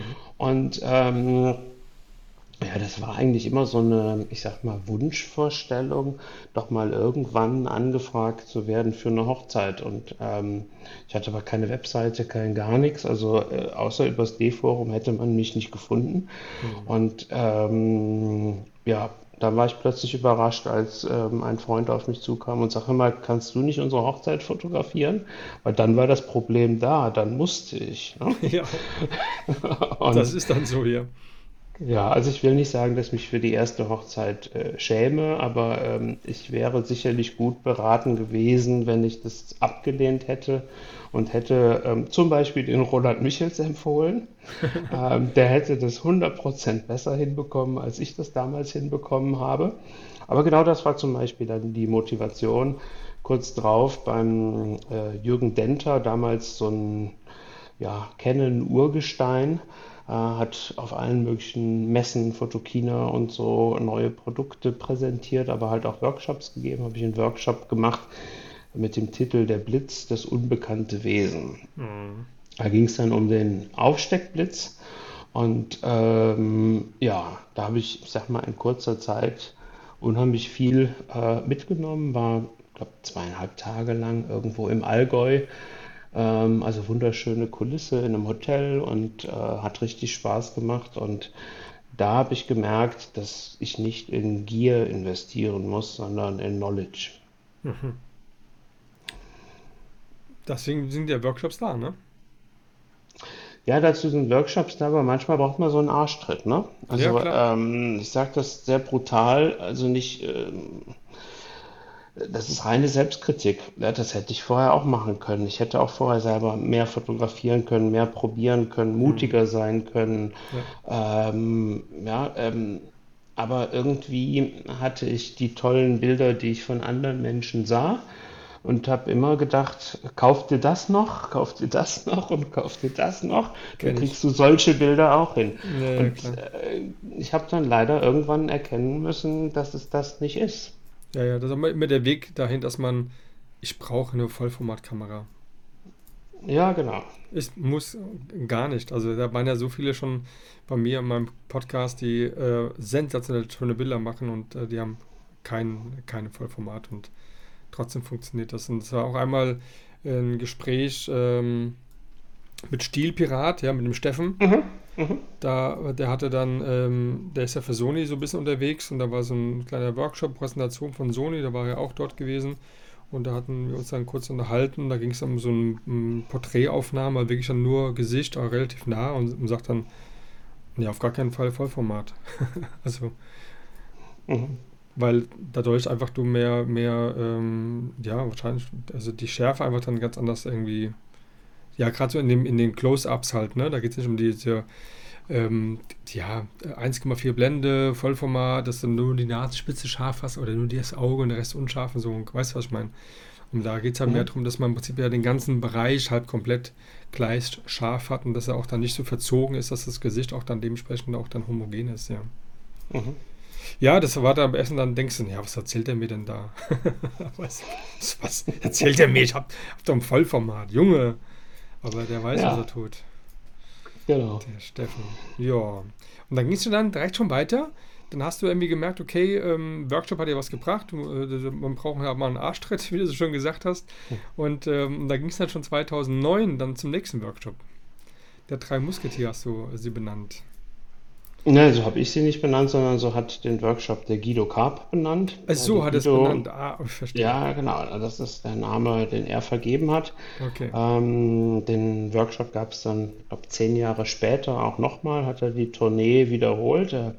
Das war also nicht ein Einzelworkshop, sondern der ist wirklich von einer Stadt zur nächsten. Und ich bin damals mit zwei äh, Freunden, die gleichzeitig auch Nachbarn von mir waren, ähm, zu dem Workshop nach München gegangen, weil ich im Münchner Raum wohnte. Mhm. Und äh, da war der Guido selber mit drin, der Uwe Johansson und äh, der Sascha Hüttenhain.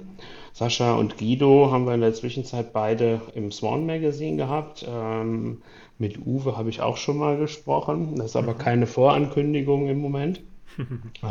das waren einfach drei sehr unterschiedliche Fotografen, die komprimiert auf einen Tag ihre unterschiedlichen Arbeitsweisen auch präsentiert haben. Okay. Der Uwe war mehr so, ich sage jetzt mal, äh, Porträt unterwegs. Der Guido hat ähm, Akt gemacht und äh, der Sascha Hüttenhain ähm, hat ja ein Feuerwerk an Blitzen gezündet, um ein einzelnes Bild zu machen. Okay. Und hat mich zu der Situation gebracht, der eine oder andere, der die Ausgabe 7 gelesen hat, wird das darin gesehen haben, da habe ich das auch angesprochen. Der hat mich zu dem Punkt gesagt, dass ich gedacht habe, also Fotografie solltest du vielleicht an den Nagel hängen, wenn das so kompliziert ist. ja, weil der Sascha hatte extra für diesen Workshop eine Art Hohlkehle gebaut, äh, mhm. hat aber in der Hohlkehle hinten in der Kurve, wo es nach oben geht, äh, einen Schlitz eingebaut, weil er da nämlich Leuchtstoffröhren drin hatte, damit die Hohlkehle gleichmäßig nach oben beleuchtet ist. Ähm, hat dann, ich glaube, sieben oder acht Blitze aufgestellt, alle einzeln eingemessen, um dieses und jenes zu erreichen. Und nachdem er, weiß nicht, zwei Stunden darüber referenziert hat, wie das funktioniert, referiert hat, wie das funktioniert und zusammenhängt, hat er die Kamera genommen, hat einmal ausgelöst und hat gesagt, so, und das ist mein Bild. Da habe ich gedacht, hm, das Bild ist geil. Überhaupt keine Frage. Und ich werde sowas nie hinbekommen. Aber ich würde mich auch nie hinstellen und würde zu Hause mehrere Tage an der Hohlkehle basteln, um dann hier zwei Stunden aufzubauen und um dann ein Bild zu machen. Ja, ja, ganz genau. aber der macht halt. Ja, es gibt andere Möglichkeiten, aber der macht halt auch Bilder, die, ich sage jetzt mal, was fürs Museum sind und okay. nicht so Reportage-Style, ähm, wie ich das damals gemacht habe und auch favorisiert habe. Und das, deswegen sind da zwei Welten aufeinander geprallt. Also okay. Uwe lag mir deutlich mehr und ähm, Guido ist ja eh, ich sage jetzt mal, ein Feuerwerk an Wissen, was da auf einen ähm, zukommt. Und äh, das war, ich sag mal, neben der Fotografie auch so ein bisschen wie arbeite ich mit Assistenten, wie gehe ich mit Blitz um, wie besorge ich mir ein Model und so weiter. In diesem ja. Bereich war ich ja damals komplett neu. Genau, deswegen war, da wäre meine jetzt meine Frage gewesen, weil wir hatten ja noch etwa zwei Jahre zuvor deine erste Hochzeit, die du dann äh, fotografiert mhm. hast. Du hast dann den, das äh, Thema äh, das, unbekannte Wesen Blitz äh, nochmal als Workshop besucht und dann schon ein Jahr später dann halt äh, diese drei Varianten der Fotografen, das aber mal kennenzulernen, war dann für dich schon so ein Weg geebnet, wo du sagst, okay, ich will auch mehr in die Porträtgeschichte reingehen oder in ähm, ja, so Tourfotograf-mäßig, also Guido Karp macht ja auch so ähm, Tournees, die er begleitet, ne? also Musik. Und ähm, war da für dich ja. so ein Einschnitt, wo du sagst, okay, ich will noch ein bisschen mehr aus dem Ganzen machen, der Fotografie? Also mehr machen wollen aus der Fotografie war von Anfang an da. Mhm. Ähm, heute im Rückblick muss ich sogar sagen, dass unter Umständen ich ja dazu geneigt habe, ähm, auch Fotograf zu werden nach dem Abi. Also das hat mich unheimlich gereizt ähm, zu der damaligen Zeit, aber es gab einfach viel zu wenig Informationen für mich, viel, keinen richtigen Zugangsweg. Und ich bereue auch nicht meinen, meinen Weg, den ich jetzt in der Finanzdienstleistungsbranche gemacht habe. Mhm. Ähm, ganz im Gegenteil. Ähm, da habe ich ganz tolle Erfolge und äh, freue mich da regelmäßig drüber. Ähm, aber ja, ich sag mal, aus der Fotografie mehr zu machen, das war sicherlich so eine Intention, warum ich mit die Workshops äh, besucht habe, aber nie mit kommerziellen Absichten, mhm. sondern so über die Zeitachse kam eigentlich mehr und mehr so dieses Gefühl für das, ich sag mal, Glück und ähm, die guten ja, Fortschritte, die ich in meinem Hauptjob gemacht habe, wollte ich auch irgendwo was wieder zurückgeben der mhm. Gesellschaft. Mhm. Ja, und das hat, glaube ich, mehr was jetzt auch mit diesem Link, den du wahrscheinlich ansprichst, zum Swan Magazine zu tun. Ähm, das ist ähm, einfach dann später bei sehr vielen Fahrten äh, mit dem ICE entstanden. Mhm. Äh, ICEs oder überhaupt Züge in Deutschland sind ja vor allen Dingen bekannt für Unpünktlichkeit, was ich sehr bedauere, aber das hat mich immer in die Bahnhofskioske ähm, getrieben und damit in die Ecke der Fotozeitschriften. Und da habe ich dann, ähm, ich sag mal, ganz viel eingekauft, die ganzen einschlägigen Blätter. Ähm, und habe mich irgendwann erwischt damit, dass ich sie einfach im Zug habe liegen lassen, weil sie für mich nach zwei Stunden ICE mehr oder weniger ausgelesen waren. Warum? Ja. Die Werbung da drin hat mich nicht angesprochen. Die äh, Vergleichstests, also jeden, jede Woche war ich ja irgendwie unterwegs. Ja, jede Woche mir irgendwie Kamerabodies anzugucken oder Objektivvergleiche wird irgendwann fürchterlich langweilig. Total. Und ähm, der Anteil an Stories da sind wir wieder bei meinem Skiurlaub, sage ich jetzt mal. ja, äh, der Anteil an Stories in solchen Magazinen ist einfach verschwindend gering. Wenn da mal ein Fotograf auf zwei Seiten vorgestellt wird, ja, dann genau. werden auf die zwei Seiten noch ähm, sechs Bilder gepresst im kleinen Mosaikstil und der Text ist verschwindend gering. Wenn es spannend wird, hört es auf. Ja. Ja, und das war eigentlich so die Motivation zu sagen, es muss da noch was anderes geben. Und so bin ich zum Kauf von Bildbänden gekommen, die es natürlich dann nicht im Bahnhofskiosk mehr zu kaufen gab. Die waren auch schwerer und die habe ich dann auch nicht im Zug liegen lassen. ähm, ja, aber irgendwie habe ich was dazwischen gesucht. So ein bisschen Bildband, ein bisschen Fotozeitung und inspiriert haben mich damals äh, so Magazine wie Fit for Fun oder Main's Health oder Max, wo ich gesagt habe, da ist eine Projektionsfläche einfach von der Größe, mhm. ähm, die Bilder einen ganz anderen Raum gibt, als wir das ähm, heute. Die Max halt, ne? damals, ja, die waren, die Fit for Fun und Main's Health waren damals genauso groß, die konntest du ja, ja. nebeneinander äh, stellen. Ne? Das und, war cool, ähm, auf jeden Fall, ja. Genau, und das war zu der Zeit relativ neu, dieses Format. Also größer als DIN A4 und dann im Zeitschriftenhandel. Mhm. Äh, und ähm, da habe ich gesagt, das ist eigentlich cool, weil die halt auch mal, gerade eine Max, auch mal ähm, Bilder ganzseitig oder doppelseitig abgebildet hatten. Die hatten einfach eine ganz andere Wirkung. Ja, absolut. Also ich habe die auch damals, da haben wir wieder, kommen wir wieder zusammen. mhm. Also mit Canon habe ich dann auch angefangen gehabt, habe da mich da durchgeackert und ähm, Zeitschriften, aber auch Kiosk, also gerade Bahnhof oder, oder Flughäfen, immer sensationell, mhm. weil da auch, auch ausländische Ausgaben äh, dort zu mhm. sehen waren und andere Zeitschriften, ähm, ich hätte, glaube ich, jedes Mal mehrere mitnehmen können, aber gerade diese Zeitschriften, wo man halt die Tests und nochmal einen Test, nochmal einen Test, wenn man die Kamera selbst, die man dann vielleicht selbst gekauft hat, einen Test gelesen hat, man freut sich immer mehr, wenn man da gute Sachen drin liest, aber da willst du ja nicht dann wieder irgendwann nächste oder darauf folgend äh, in andere Tests sehen, wo die nochmal andere Kameras vorstellen, die noch besser sind als Beispiel, das will man ja dann gar nicht mehr. Aber mhm. genau so diese Zeitschriften Fit for Fun und gerade Max, mir, da habe ich glaube auch jede Max damals gekauft gehabt, ähm, die war für mich auch total ähm, ja, inspirierend, äh, beziehungsweise nicht, dass ich jetzt losgegangen bin, habe dann jetzt fotografiert, sondern ich mag einfach grundsätzlich ähm, Zeitungen, ich mag äh, gute Bilder, ich ähm, habe in meiner Ausbildung schon davor immer die ja, die Vogue ähm, mir immer schon geleistet für 9 Mark damals oder 9 Mark 16, mhm. glaube ich, oder sowas. Und es war einfach für mich ähm, ganz groß und gerade die Max äh, Manshelf Klar, irgendwann willst du ja die Typen auch nicht mehr sehen, die da ständig immer so einen tollen Bolsche haben und so, ja. Ähm, ja. Das war dann die andere Seite. Ja, fit for fun, so fit war schon nie gewesen, aber ich hatte dafür viel Fun gehabt, ja. ja, und da, und da kam so die Inspiration so ein bisschen näher, ne?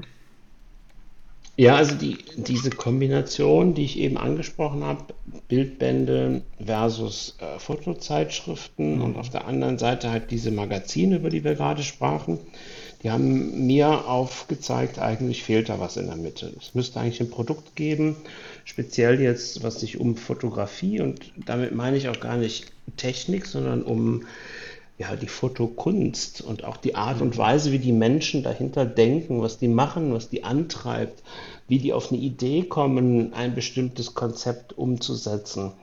Ähm, nehmen wir da die Macs als Beispiel, die haben manchmal tolle Fotostrecken gezeigt. Ja. ja aber da ging es am Ende um die Präsentation von Mode. Ja, also ging es um das Modelabel ja. viel mehr als um die Idee, die dahinter steht. Mich hat die Idee dahinter interessiert. Mhm. Und äh, die habe ich nirgendwo gefunden. Also nicht im D-Forum, nicht auf Facebook, nicht äh, im, äh, im Bildband, ähm, nicht im, äh, in der Fotozeitschrift. Und habe gesagt, wirf das doch mal alles zusammen und mach daraus mal ein Konzept. Okay. Und das habe ich dann, ich sage mal, immer wieder, wenn ich im ICE saß, ähm, per PowerPoint, Laptop hatte ich dabei, äh, gebastelt und bin damals an zwei Verlage rangegangen und habe denen quasi meine Idee vorgestellt. Aber leider, muss man sagen, habe ich auch zeitlich bedingt nicht die Möglichkeit gehabt, persönlich dahin zu fahren. Das mhm. würde ich heute immer tun den Fehler gemacht und habe das einfach per Mail verschickt. Und äh, der eine Verlag hat mir sehr schnell abgesagt und hat gesagt, haben wir kein Budget von, wir glauben nicht, dass es erfolgreich ist. Und der zweite Verlag hat sich nie wieder gemeldet, hatte ich immer die Sorge, die kommen irgendwann mit meiner Idee, nennen das Kind nur anders. Mhm. Und ähm, ja, da gab es, ich sag mal, hauptberuflich sehr, sehr viel zu tun. Habe dann in der Zwischenzeit auch meinen, äh, meinen dritten Sohn bekommen und sind familiär ein paar Mal umgezogen und dann waren irgendwie die Prioritäten anders, so dass ich das Thema einfach, sag mal, immer wieder nach hinten gedrängt habe. Aber du kennst das wahrscheinlich, wenn du so eine fixe Idee im Kopf hast, dann lässt sie dich irgendwann nicht mehr los. Nein, ja, die kommt immer wieder. Du siehst irgendwo ein Bild und dann denkst du die Geschichte weiter. Und ähm, was man heute zum Beispiel auf der Seite vom Swan Magazine irgendwo sieht, ähm, glaube unter Fotostory ist das, ist so eine Idee, die ich leider verpasst habe, selber zu fotografieren. Ähm, und da schließt sich auch nochmal der Kreis zum Stubaital. Diese Bäuerin, wo ich immer gewohnt habe, im kleinen mhm. Ort Telfes, ähm, die ist vor wenigen Jahren verstorben. Ähm, und ähm, die hat, ich sag mal, morgens sich um die Kühe gekümmert, ist äh, mittags mit dem Traktor aufs Feld gegangen, hat nachmittags auf dem Markt Eier verkauft. Ähm, am frühen Abend kamen die Leute und haben äh, frische Milch bei ihr abgeholt. Äh, dann hat sie selber Käse gemacht. Äh, sie hat, haben geschlachtet und es gab dann ähm, eigenen Schinken, wenn du da gefrühstückt hast. Und diesen Alltag dieser Bäuerin, also wirklich alte, verschrumpelte Dame auf einem uralten Traktor, deren äh, Bauernhof am Berg steht und äh, direkt vor der Tür ist der Misthaufen und daneben der Parkplatz ähm, und dann gehen die Felder los und dahinter fährt eine Bimmelbahn. Eigentlich so das einzige Transportmittel, was sie außer einem Traktor zur Verfügung hatte. Das hätte ich unheimlich gerne mal festgehalten in so einer mhm. Geschichte und auch das Ganze nicht über einen Tag, sondern ich war da im Sommer, im Frühjahr, im Winter es war ein Riesenfehler aus meiner Sicht, ähm, dass ich das nicht dokumentiert oder dass ich sie nicht gefragt habe oder nicht den Mut hatte, sie zu fragen, ob ich sie nicht mal über mehrere Besuche oder Urlaube, die ich dort gemacht habe, mal porträtieren könnte. Ich glaube, da wäre eine so wertvolle Strecke rausgekommen, weil dieses Handwerk der Bäuerin, dieser vor allen Dingen alten Bäuerin, die nicht mit modernsten Traktoren, mit Chemie ohne Ende, sondern wirklich alles per Hand macht, mhm. ähm, das festzuhalten, ich glaube, das hätte auch einen Wert für die Nachwelt gehabt. Absolut, ja.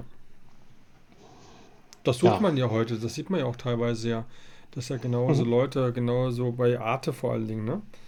Ähm, ja. in der Dokumentation genau so Menschen halt gesucht werden, die halt noch ursprünglich oder jetzt wieder so zurück zu den alten Zeiten äh, nicht Bio, sondern wirklich dann grundauf halt einen, einen Bauernhof äh, bewirtschaften, der halt ähm, auf den alten Sachen irgendwie so wieder existiert, ja. Und ähm, ich habe letztens so eine Reportage gesehen auf so einem Pilgerweg ähm, in der Normandie.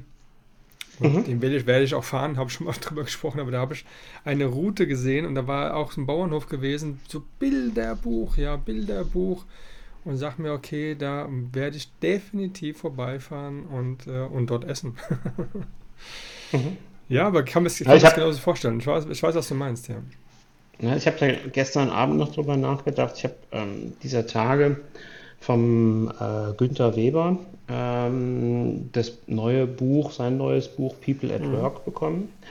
Und ähm, der hat, ich glaube 13 sind es, 13 Menschen bei ihrer Arbeit äh, porträtiert und hat ja. ganz bewusst keinen Influencer gezeigt. Also das, was wir so auf Social Media immer sehen. Mhm. Und ähm, das ist total spannend. Ja, also da ist ein, so ein Garten- und Landschaftspfleger bei, ganz alter Friseur, ähm, natürlich auch ein Fotograf, aber auch eine Lkw-Fahrerin, äh, so eine kunsthandwerklich tätige Dame, die mit Glas arbeitet.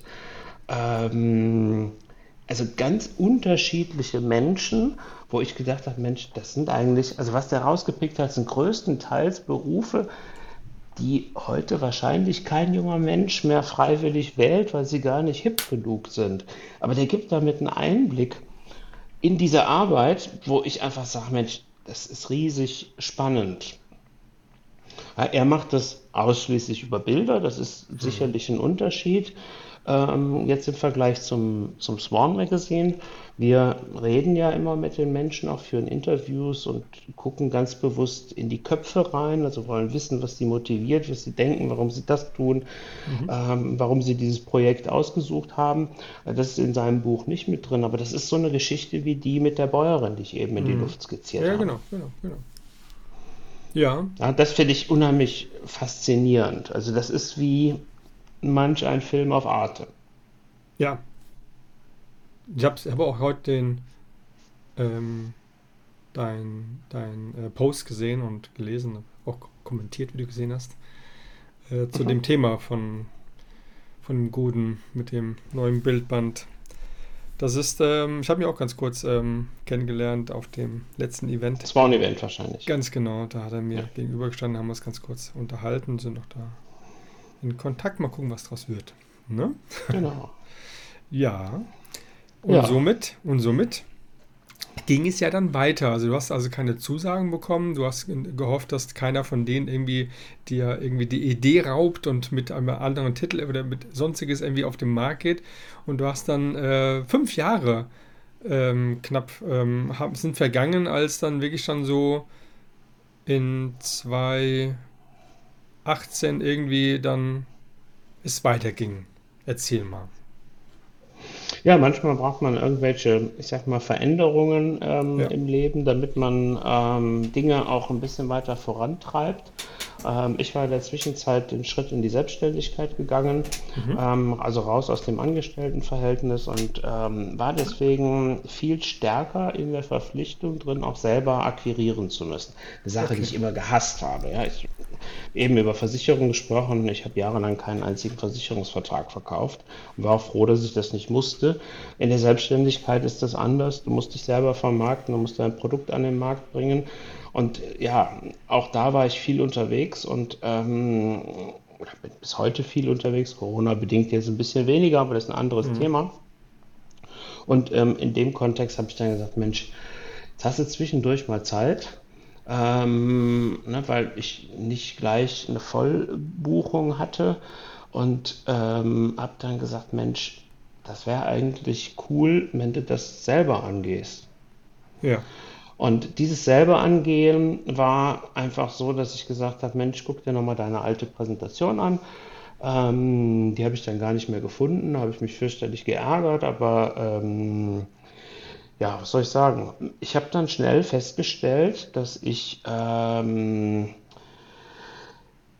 viele Fähigkeiten glaubte selber mitzubringen, aber ich einfach ganz offen sagen muss, ähm, alles konnte ich einfach nicht. Und damit war mein Projekt von Anfang an at risk, weil wenn du selber dich mit Grafikdesign nicht so gut auskennst, du aber ein Magazin machen möchtest, was irgendwo auch vom Design her auffällt, ähm, dann kannst du das teuer einkaufen, aber das Problem ist halt, wenn du heute jemanden einkaufst, weißt du nicht, ob der morgen noch zur Verfügung steht. Mhm. Ähm, gerade in diesem Freelancer-Tum gibt es ja sehr viele wirklich exzellente äh, Leute, aber jemanden langfristig zu finden, ähm, der das super macht, ähm, das stellte ich mir schwierig vor, weil ich einfach die Konstanz brauche. So ein Magazin, wenn man das neu entwickelt, muss man ja ganz ehrlich sagen, fotografisch war ich No-Name. Mein Name kannte niemand. Auch wir würden uns auch heute nicht unterhalten, wenn ja. ich das Spawn Magazine nicht hätte. Ja? ja. Ähm, das muss man einfach ganz nüchtern sehen. Ich hatte keine Community. Ich habe aus dem Nichts heraus versucht, ein Magazin am Markt zu etablieren. Und da braucht mhm. man halt Leute, die verschiedene Skills mitbringen. Und ähm, ich habe damals den Marco kennengelernt, Marco Gressler. Ähm, und ähm, ja, was soll ich sagen? Der hat mir gut gefallen von der Arbeit her. Der hat People-Fotografie in Schwarz-Weiß gemacht. Ich habe damals ähm, ganz frisch sein, ich glaube, erstes Buch, Black Series, äh, gekauft und war total beeindruckt, dass man ein ganzes Buch mit Schwarz-Weiß füllen kann. Auch das war wieder so eine Assoziation zu der Magazin-Idee. Und ähm, ja, war bei ihm auf dem Workshop, dann hat er mich irgendwann mal angerufen und hat gesagt, du, ich habe bei dir in der Nähe einen Workshop, kannst du mir einen Spot empfehlen, ähm, wo ich ähm, fotografieren kann mit der Crew, die morgen zu mir kommt. Dann habe ich mhm. ihm ein paar Tipps für Köln gegeben, am nächsten Tag dann für Düsseldorf, wo er den nächsten Workshop hatte. Und dann rief er mich am, nach dem zweiten Workshop, rief er mich an und sagte immer, ähm, ich bin hier in so einem kleinen Kaff, hast du das schon mal gehört? Ähm, hast du heute Abend schon was vor? Und dann habe ich gesagt, wie klein ist Kaff, das ist bei mir um die Ecke, du bist hier sieben Kilometer Luftlinie entfernt. Du bist in meiner Hut, mein Freund. soll ich mit dem Fahrrad kommen oder soll ich mit dem Auto kommen? Da sagt er, nee, komm doch mit dem Auto, aber bring irgendwie was zu trinken mit, weil ich bin hier in Airbnb. Mhm. Und ähm, ja, dann war er da mit, mit Model und Visa ähm, in der Airbnb-Wohnung und ich glaube, am nächsten Tag ging es weiter nach Luxemburg oder so. Und ähm, dann haben wir da abends ein bisschen philosophiert und dann habe ich ihm von meiner Idee erzählt. Ähm, er hat mir dann erzählt, dass er auch ein Magazin relativ frisch an den Markt gebracht hat, nämlich das Progress-Magazin. Mhm. Da habe ich gesagt, ach sieh an, da gibt es ja Parallelen dann irgendwo. Ja. Ähm, und diese Parallelen sind aber nicht inhaltlich, sondern er macht ja mehr, sag mal, edukativ erklärt, wie man fotografiert, ähm, stellt auch sich stärker in den Vordergrund. Und das war bei uns äh, von Anfang an, äh, beim Swan Magazine von Anfang an nicht geplant. Ähm, ja, Marco kann vieles, aber so wie ich auch nicht alles. Und ähm, dann habe ich gesagt, Mensch, auch gerade wenn du ein Startup gründest, ist es ganz spannend, wenn du eine dritte Person hast, und ähm, ja, so bin ich auf meinen Studienkollege, den Adam, gekommen, der auch noch in der Nähe vom Marco wohnt. Also beide sind äh, mit Sitz in, Schweiz, in der Schweiz. Beide sind aber keine Schweizer. Also Adam ist Deutscher, Marco ist Österreicher. Beide wohnen aber in der Schweiz. Gesagt, ach, das ist doch eigentlich super. Mhm. Ja, dann führte mich mein Job in die Schweiz. Ähm, ich habe beim Adam übernachtet, dann habe ich abends dem Adam davon erzählt und äh, dann sagt er, ja, also ich, wenn du das machst, ich bin dabei. Ach komm, krass. Ich finde das cool. Ja. Und äh, dann habe ich gesagt, ja, aber du kennst den Marco gar nicht. Und dann sagt er, ja, das ist blöd. Also ich würde ihn schon gerne ähm, kennenlernen, bevor wir uns da entscheiden. Und dann sagt er, ja, aber morgen ist Samstag. Sollen wir den nicht mal anrufen, mal fragen, ob er Zeit hat? Und dann musste ich eh quasi bei Marco vorbei, um zurück nach Deutschland zu fahren. Und äh, dann sagt er, äh, ja, komm, lass uns treffen. Und so saß man bei Marco auf der Terrasse. ähm, haben alles zusammengeworfen. Ich war natürlich völlig unvorbereitet, also ich hatte nichts dabei, aber der Adam hatte Magazine, der Marco hatte Magazine und so haben wir Bücher, Magazine, Zeitschriften, alles auf den Tisch gelegt und haben quasi überlegt, wie könnte denn so ein Magazin in der Praxis aussehen und haben mhm. einfach nichts anderes gemacht als Eckdaten okay. definiert. Was ich heute wirklich im Rückblick extrem spannend und auch wirklich wertvoll finde, ist, dass wir das Magazin nicht darüber definiert haben, ähm, was könnten wir noch machen, sondern wir haben das definiert darüber, was wir nicht machen. Hm. Auch schlau. Also da lohnt wirklich eine Gedankenpause. Ja, ich kenne sonst Projekte nur und ich mache in meinem Hauptjob sehr viele Projekte. Ähm, wo man eigentlich überlegt, was können wir noch dran flanschen, was können wir da noch reinbringen und wenn wir mal drei Schritte weiter sind, was können wir noch machen und was können mhm. wir noch machen. Ja, und da gab es einen Satz von Marco, der für mich sehr prägend war, der sagte, ich habe schon viele solcher Projekte gemacht. Ich bin nur dabei, wenn wir heute committen, dass bis Weihnachten die erste Ausgabe auf dem Markt ist. Wenn ihr daran zweifelt, dass wir das schaffen, da bin ich raus. Weil Projekte, die ewig dauern, die überhaupt nichts bringen, wo man sich philosophisch mit auseinandersetzt, ähm, da glaube ich nicht dran. Die sind noch nie gut geworden. Ja, das ja, war so ein Moment, wo ich wirklich, ja, absolut. Ja. Ist, ich sage jetzt mal, also der hat mir eigentlich aus der Seele gesprochen, aber ich hätte das nie angesprochen. Ich bin großer Freund vom Pareto-Prinzip. Mit 20% Aufwand 80 Prozent erreichen. Und zu wissen, dass für die letzten 20 Prozent Qualitätszuwachs für ein optimales Ergebnis man aber 80 Prozent der Zeit braucht, ähm, ja, das war eigentlich so die Grundlage, wo wir angefangen haben, haben gesagt, haben uns ambitionierte Ziele gesetzt und ähm, da gab es dann so einen Moment, wo wir gesagt haben, ja, ist eigentlich so als No-Name-Brand, ist das eigentlich sinnvoll? ähm, an Weihnachten oder kurz vor Weihnachten die erste Ausgabe rauszubringen. Wer kauft uns denn kurz vor Weihnachten, wenn man uns nicht kennt? Hm. Ja, und dann wurde daraus, naja, eigentlich wäre es besser, wenn wir zur Fotokina auf den Markt gehen. Ja, und dann sagt der Adam, immer, ihr spinnt, Fotokina ist in, in drei Monaten. Wie sollen wir denn bis dahin ein Magazin mit Druck und Druckvorlauf ja, ja. und so weiter auf den Markt bringen?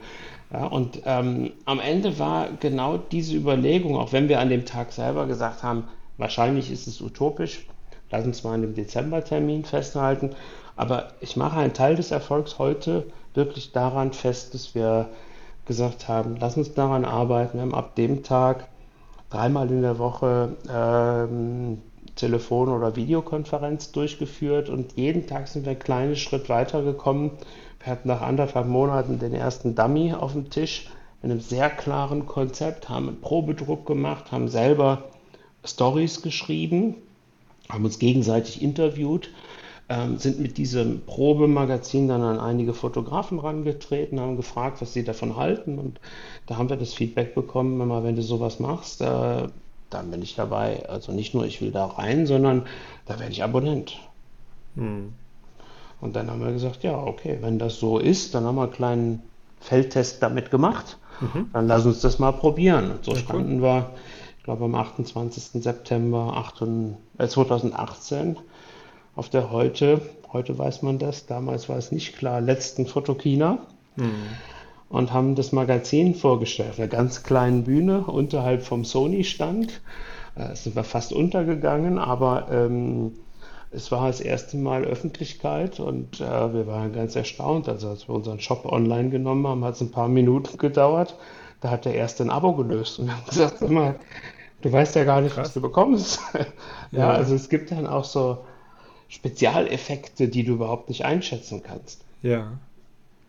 War irgendwann, wo du jetzt gesagt hast, dass dir das zu besprechen, das, was nicht reinkommt, das Farbbild als Beispiel auch ein Thema? Das heißt, ja, am, am, ersten, am ersten Termin war das. Also das es war, von, war auch in meinem Konzept fünf Jahre äh, vorher schon klar. Okay. Aber ähm, es musste natürlich bestätigt werden über die beiden äh, Mhm. Mitstreiter.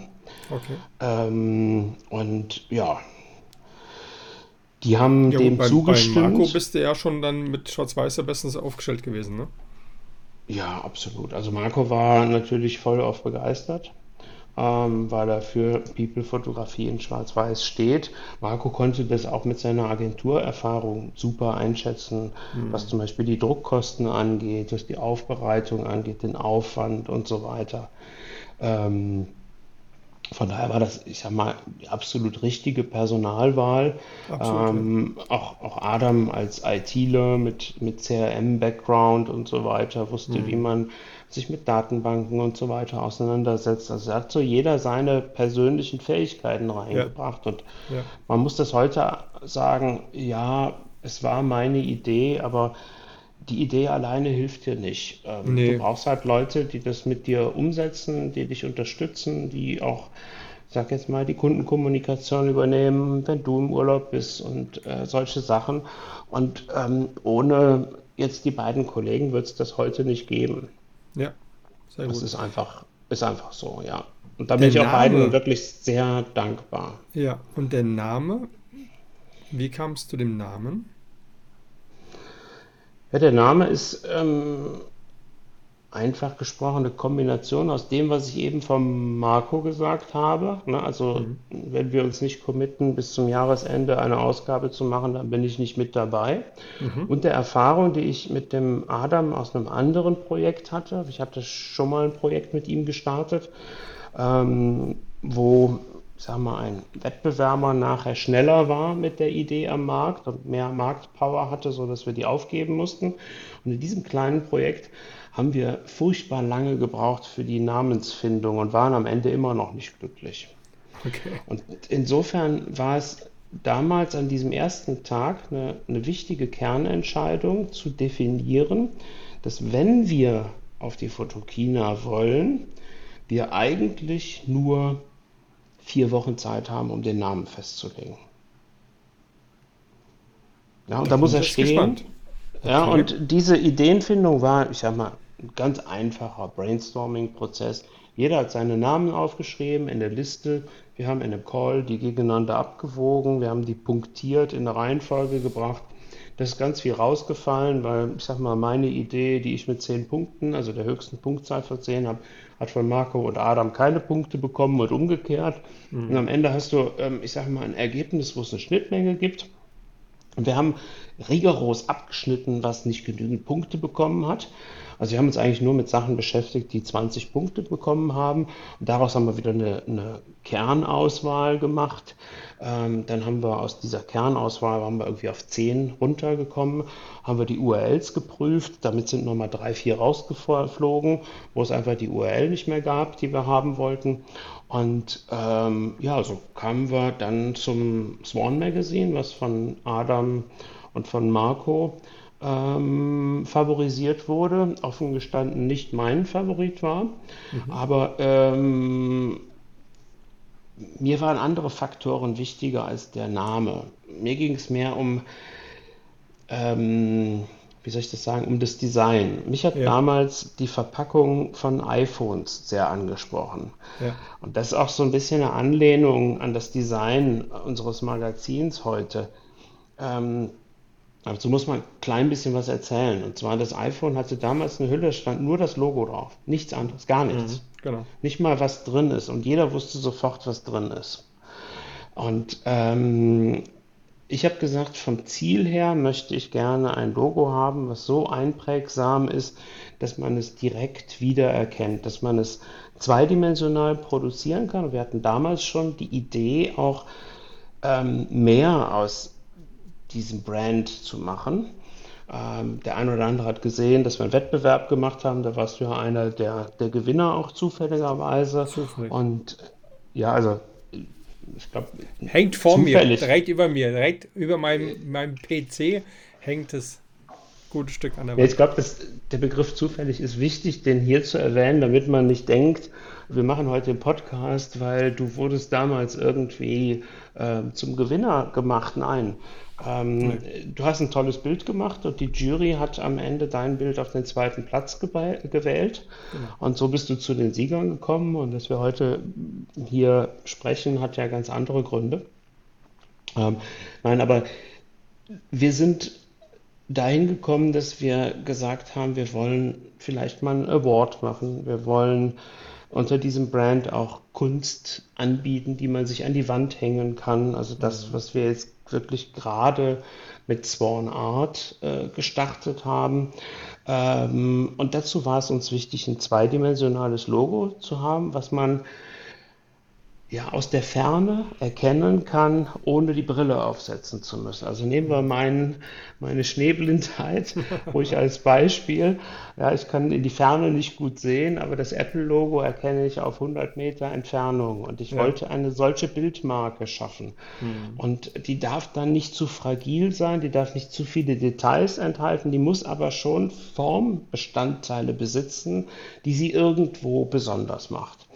Und ähm, ja, so sind wir am Ende beim Swan Magazine gelandet. Ja, cool.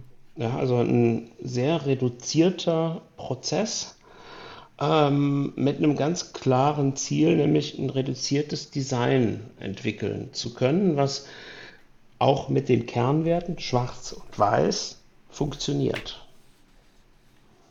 Ja, das machen wir genau. heute mit dem Magazin. Die Magazine sind immer vier Stück schwarz mit einem weißen Schwan drauf und dann sind wieder vier Stück weiß mit einem schwarzen Schwan drauf. Warum? Damit man im Regal auch sieht, aha, das sind die, die sich mit Schwarz-Weiß-Fotografie beschäftigen. Genau. Deswegen ist auch die ersten vier Ausgaben schwarz, mhm. weil man sagt Schwarz-Weiß und nicht Weiß-Schwarz-Fotografie. Ja. Also das hat alles irgendwo einen, einen Hintergedanken. Auch die Nummerierung, dass man auf dem Buchrücken die Ausgaben 1 bis 9 tragen die Bezeichnung 01 bis mhm. 09. Warum? Weil wir wollten, dass das im Regal super aussieht.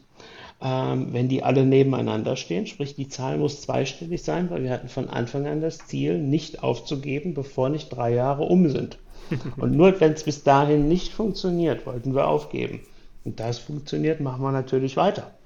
Ja, aber das sind so Kleinigkeiten, wo man sagen kann, okay, eigentlich verrückt, aber die heute natürlich, ich sag mal, auf diese Marke und auf das Design einspielen. Ich glaube auch, dass das Bestandteile sind, die mit am Ende zu diesem, dieser Auszeichnung vom German Design Award geführt haben. Ja, uns war das von Anfang an wichtig, Regeln zu definieren, die wir über alle Ausgaben dann auch einhalten. Hm. Finde ich gut.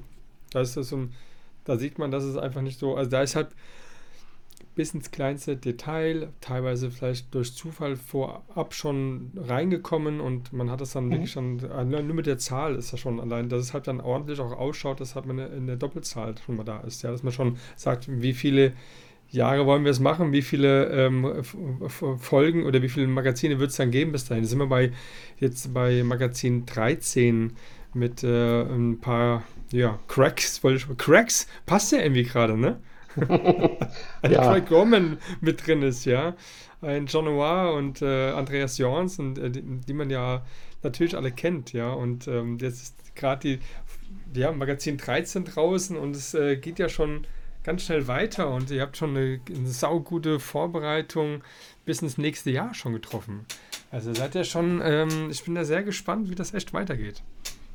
Ja, also die 13 ist gerade draußen, aber wir sind mitten in der 14. Ne? Also wir sind äh, ein Vierteljahr voraus. Bei uns ähm, blühen gerade die Krokusse auf, im Prinzip, wenn du das Krass. auf Jahreszeiten ja, genau. äh, anspielst. Also es ist immer ganz toll, sage ich jetzt mal, ein neues Magazin an den Markt zu bringen.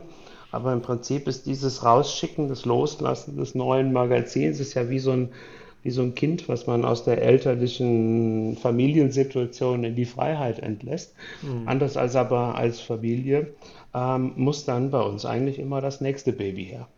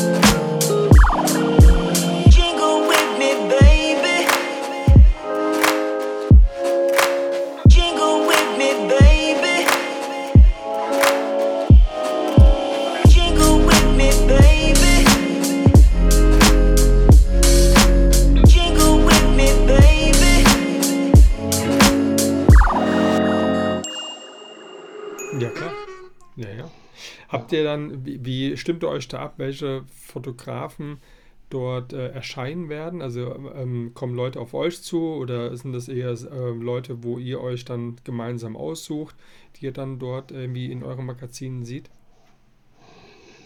Also dazu muss ich ein klein bisschen mehr sagen, ähm, als mhm. um auf diese Frage zu kommen. Für uns ist jedes Magazin in sich äh, ein, ja, ein, muss ein stimmiges Bild geben, dahingehend, dass die fünf Künstler, die da drin sind, sich in irgendeiner Weise voneinander unterscheiden. Mein Lieblingsbeispiel ist einfach das, ähm, fünf Hochzeitsfotografen würden wir in das Magazin nicht reinnehmen, nicht in eine Ausgabe.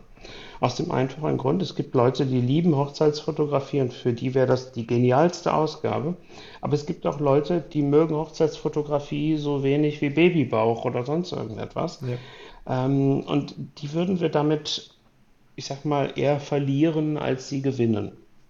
Das heißt, die, ein einzelnes Magazin muss so breit aufgestellt sein, und da bin ich zurück bei dem initialen ersten Meeting. Warum haben wir fünf Künstler genommen? Weil wir uns überlegt haben, dass es Sinn machen würde, dass jeder Abonnent in jeder Ausgabe mindestens zwei Künstler findet, von denen er sagt, wow. Mhm. Denn wenn er das tut, der Leser, dann ist er in unseren Augen auch bereit, sich drei andere anzugucken und zu sagen, okay, war jetzt nicht meins, aber auch daraus, was nicht meins ist, habe ich was mitgenommen. Ja. Ja, und wenn wir es schaffen, wie jetzt, ich sag mal, in der Ausgabe 13, drei wirklich ja auch über die Landesgrenzen hinaus bekannte Fotografen zu präsentieren, dann ist das natürlich, äh, ich sage mal, sensationell äh, für uns, dann ist das sensationell für die Ausgabe und auch das Feedback, was wir jetzt in den ersten Tagen nach dem Eintreffen bekommen haben, ist natürlich, ähm, ja, das geht runter wie Öl. Ne? Das ist mhm. äh, wirklich ganz, ganz toll und ähm, zeigt uns auch die, die Anerkennung, die dieser Brand heute hat. Ähm, das, das wäre uns früher gar nicht bewusst geworden. Ja. Also da nehme ich auch gerne, äh, ich sag mal, das äh, Swan-Event, auf das du eben angespielt hast. Mhm. Für uns war das, ich sag mal, ein Swan-Event. Wir wollten die Leute treffen und fanden das eigentlich ganz cool. Aber ich weiß nicht, ob du das gesehen hast, als wir die Bilder von Swan Art präsentiert haben, ähm, kam der Stefan Beutler auf mich zu. Der ist ja, ich sag mal, fast einen Meter größer als ich. Das ist ein bisschen übertrieben, aber mhm. dagegen bin ich ja kleinwüchsig. Äh, der kam und ich sage mal, hat sich bei mir bedankt, indem er mir wortlos ähm, einen Kuss auf die Stirn gegeben hat. Ja, mhm. Wenn du dir das auf der Zunge zergehen lässt, was das für Emotionen sind, was das für eine Identifikation mit ja. dem, was da passiert, und damit meine ich nicht das Magazin alleine, sondern dieser Community, dass die Leute sich untereinander austauschen, dass die was miteinander machen, dass daraus Freundschaften entstehen, dass äh, Leute, also Fotografen hingehen und empfehlen einem anderen Fotografen ein Model. Ähm, ja, das ist so klasse, dass da ja viel mehr daraus entstanden ist als einfach nur ein Magazin. Ja, und ähm, da sind wir dann zurück eigentlich bei der Frage, wie setzen wir die Menschen zusammen, die in so ein Magazin reinkommen. Genau. Ähm, Sag mal auch die Idee, warum fünf und was, was das damit zu bedeuten hat, weil soweit ich weiß, gibt es ja immer einen davon, von den fünf, der ein bisschen der Headliner ist, ne? So habt ihr es, glaube ich, genannt. Ja, also wir nennen äh, den ersten vorne immer den, den Headliner. Also in der Ausgabe 13 ist das dann der, der Greg. Mhm. Ähm, das ist meistens der bekannteste auf dem internationalen Parkett her. Grundsätzlich folgt unsere Ausgabe, das hat mein Leser gesagt zu uns und äh, er hat recht, aber wir haben das so nie gesehen, eigentlich immer einem W. Wenn du die Form des Ws anguckst, dann mhm. fängst du vorne sehr hoch an, gehst ein bisschen weiter nach unten, steigst wieder auf, gehst wieder ein bisschen nach unten und gehst wieder nach oben. Ja, und so kann man eigentlich unser Magazin verstehen. Häufig ist mhm. der Head, also der Headliner ist immer vorne, häufig ist in der Position 2 ähm, ein Fotograf oder manchmal auch ein Model, ähm, was man kennt ähm, in der Szene vielleicht oder auch ein bisschen über Instagram, also Social Media und so, mhm. aber die noch nicht so richtig groß bekannt sind, die aber irgendwo einen besonderen Ansatz haben, die ähm, was zu erzählen haben oder halt auch einfach andere Leser ansprechen, weil sie sie abholen in einer ähnlichen Situation. Nehmen wir den Matthias Näf, ja, hauptberuflich macht er was anderes, ist in einer Familiensituation, versucht irgendwie seine Fotografie da unterzubringen und hat feste Regeln mit seiner Frau definiert, wann, wie, wo er fotografieren darf, damit er Freiraum hat. Also das mag man als Korsett verstehen, aber auf der anderen Seite ist das auch eine Idee, wie vielleicht andere Leser bestehende Konflikte, die man ja durchaus zu Hause haben kann, ja, wenn man immer irgendwie junge, hübsche Mädels fotografieren geht in seiner Freizeit, wie man die vielleicht auch lösen kann. Mhm, genau. Und ähm, dann haben wir meistens in der Mitte wieder jemanden, sehr häufig Menschen, die in Social Media sehr bekannt sind, ähm, größere Community haben oder auch da einfach ein, eine bestimmte Einstellung vertreten, die, mit der sie auffallen. Also jetzt haben wir äh, Jean Noir mit seinen Intense-Workshops und seiner Denkweise, zum Beispiel, wie man ähm, Kinder fotografieren sollte und wo auch Grenzen sind. Also wo man mhm. auch den Eltern sagen sollte, ähm, liebe Leute, ähm, das, was du da bildlich darstellen möchtest, ähm, das ist nicht gut, nicht für dein Kind und das brauchst du auch nicht ja, wo wir also als Fotografen auch eine soziale Verantwortung haben. Absolut. Ja, und auch das Thema soziale Verantwortung haben wir immer wieder. Wir haben über dein Sternenkind berichtet, wir haben mit dem Christian Anderl über das Väterprojekt berichtet. Wir haben jetzt mit dem Emanuel Wallimann, Fotografen, ähm, wirklich ganz klasse Typen, der ähm, im Rollstuhl sitzt und im Prinzip nicht die Möglichkeit hat, auf eine Leiter zu klettern. Ja, und wir trauen uns in diesem Magazin, also da motivieren wir drei uns auch immer gegenseitig. Wir trauen uns, die Leute auch Fragen, den Leuten auch Fragen zu stellen, die sie nicht erwarten oder die sich viele Leute vielleicht auch scheuen zu fragen. Also nehmen wir den Emanuel als Beispiel. Wir sind der Meinung, dass viele Leute ihn über sein Handicap nicht befragen würden. Mhm. Aus Anstand. Ja, genau. Ja, ähm, und ich möchte nicht sagen, dass wir diesen Anstand nicht besitzen, sondern wir glauben einfach, dass es sowohl für ihn als auch für den Leser eine neue Dimension reinbringt, wenn wir genau über diese Punkte reden, über die Herausforderungen, denen er ausgesetzt ist. Und ähm, das macht in unseren Augen natürlich ähm, die Besonderheit aus. Ja. Ja, und über Andreas. Ja brauche ich glaube ich nicht viel zu sagen. Der hat einen eigenen Podcast Hochbild. und ähm, ja, genau. der Andreas war, aber Jean auch, muss man sagen, ähm, war für uns dahingehend eine Herausforderung, dass wir, ja, wie soll ich das beschreiben, eigentlich Fragen identifizieren mussten, die nicht schon in drei, vier Videos oder fünf, sechs Podcasts bewegt wurden, weil wir den Anspruch einfach haben, unserem Leser auch etwas Neues zu präsentieren. Ja. Ja, und ich, für mich ist das immer die schönste Situation. Nehmen wir den Greg als Beispiel. Wir haben bei ihm auch ganz klassisch angefangen, wie er zur Fotografie gekommen ist. Übrigens ein Einstieg, den wir oft versuchen zu vermeiden, einfach um das Repetitive auch wegzunehmen. Ja. Ähm, aber bei ihm sind wir so eingestiegen und er hat nach einer halben Stunde gesagt, mal, du hast heute Fragen gestellt, die habe ich noch nie in einem Interview beantwortet. Ähm, kann ich diese Audioaufzeichnung, die er da macht, kann ich die bitte haben? Ähm, das ist völlig Neuland, das, was ihr da betretet. Okay. Krass. Ja, und das ist eigentlich das, was, was mich persönlich, ich glaube, da kann ich für Adam und Marco auch sprechen, reizt, einfach eine Stufe tiefer zu gehen. Nicht an der Oberfläche zu kratzen, nicht die Story zu nehmen, die man schon zehnmal erzählt hat, sondern dahinter warum zu fragen. Und wenn man dann so, ich sag mal, vom Hölzchen auf Stöckchen kommt, das Stöckchen zu nehmen und dahinter, ähm, ich sag mal, ein verstecktes Ei zu suchen. Mhm, genau, genau.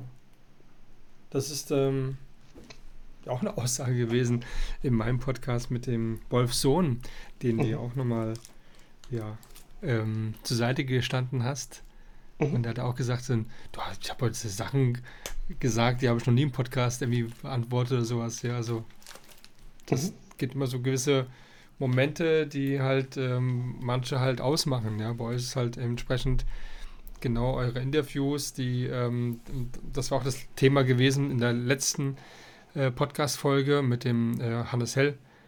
Mhm. Sagte ähm, wegen, der, wegen der Nummer 7, wo er halt dann auch dort ähm, drin zu sehen ist ähm, und zu lesen ist. Und äh, das lag mir aber nicht zur Verfügung. Und am Ende des Tages dachte ich mir, ist auch gut so, weil ich möchte jetzt nicht hergehen und jetzt äh, das mir als Vorlage nehmen, um dann halt dann diese Fragen ähm, zu nehmen, die vielleicht schon einfach geschrieben sind, sondern es sollen ja meine Fragen sein und so ein bisschen genau. daraus einfach so ein schönes Gespräch einfach stattfindet. Ja, klar gibt es immer so eine gewisse Vorlage, die man natürlich dann zusammen erstmal ausarbeitet, ähm, aber im Großen und Ganzen, ähm, das hat dann die Ehrlichkeit am Ende des Tages, ja. Das ist auch die Besonderheit. Ne? Genau. Also, sag mal, das zu schreiben, was viele andere schon geschrieben haben oder ähm, Interview als Frage gestellt haben, ähm, da ist der Reiz, das zu lesen, ja auch relativ gering. Ja. ja und erst wenn du was Besonderes lieferst, ähm, das, was du nirgendwo anders bisher erfahren hast, ja, das ist eigentlich ähm, das, was den Reiz auch ausmacht. Ich weiß gar nicht mehr, wer das war. Einer unserer ähm, Künstler hat irgendwann mal gesagt, ähm, ich kann mein Interview eigentlich nehmen, wenn ein Kunde auf mich zukommt und fragt, was bist denn du eigentlich für ein Fotograf? Das meinem Kunden überreichen und sagen, hier kannst du nachlesen, wofür ich stehe, wofür ich lebe. Mhm. Ja, und ich glaube, wenn man das, wenn man das schafft auf ein paar Seiten, ja, sind immer einige Seiten Text, aber man muss auch so ein Bild zusammenbauen um daraus ein rundes Bild zu machen. Wenn man das schafft, ist das, ich sage mal, eine ganz tolle Geschichte und das freut uns selber und uns freut es auch, wenn, wenn das so beim Leser ankommt. Ja. Also ich kann es auch nur bestätigen. Mhm. Und von denen, die es ähm, auch abonniert haben, ähm, ist mhm. es genau das, was man auch dann hört. Also ist, ist allein die, die Wertigkeit und ähm, das, die Haptik spielt ja auch eine Rolle, gell? Mhm. Das ist äh, exzellent. Also kann man nicht anders sagen. Und äh, da Danke. kann man nur sagen, lieber Zuhörer, solltet ihr vielleicht noch nicht auf die Idee gekommen sein, ein Swan-Magazin sich mal anzuschauen und auch dann es zu abonnieren. Da sollte er es einfach mal ähm, sich die Zeit nehmen und einfach das mal betrachten. Und ähm, ich bin mir sicher, dass jemand, wenn jemand fotografiert und sich auch da Inspiration holen möchte und auch äh, tolle Interviews nachlesen möchte von ja, Greg Gorman als Beispiel, der hat ja schon alles vor der Linse gehabt, äh, von der, von dem träumen wir nur, ja, von ja, Muhammad Ali oder sei es ähm, Michael Jackson und, und, und, und, und. Ähm,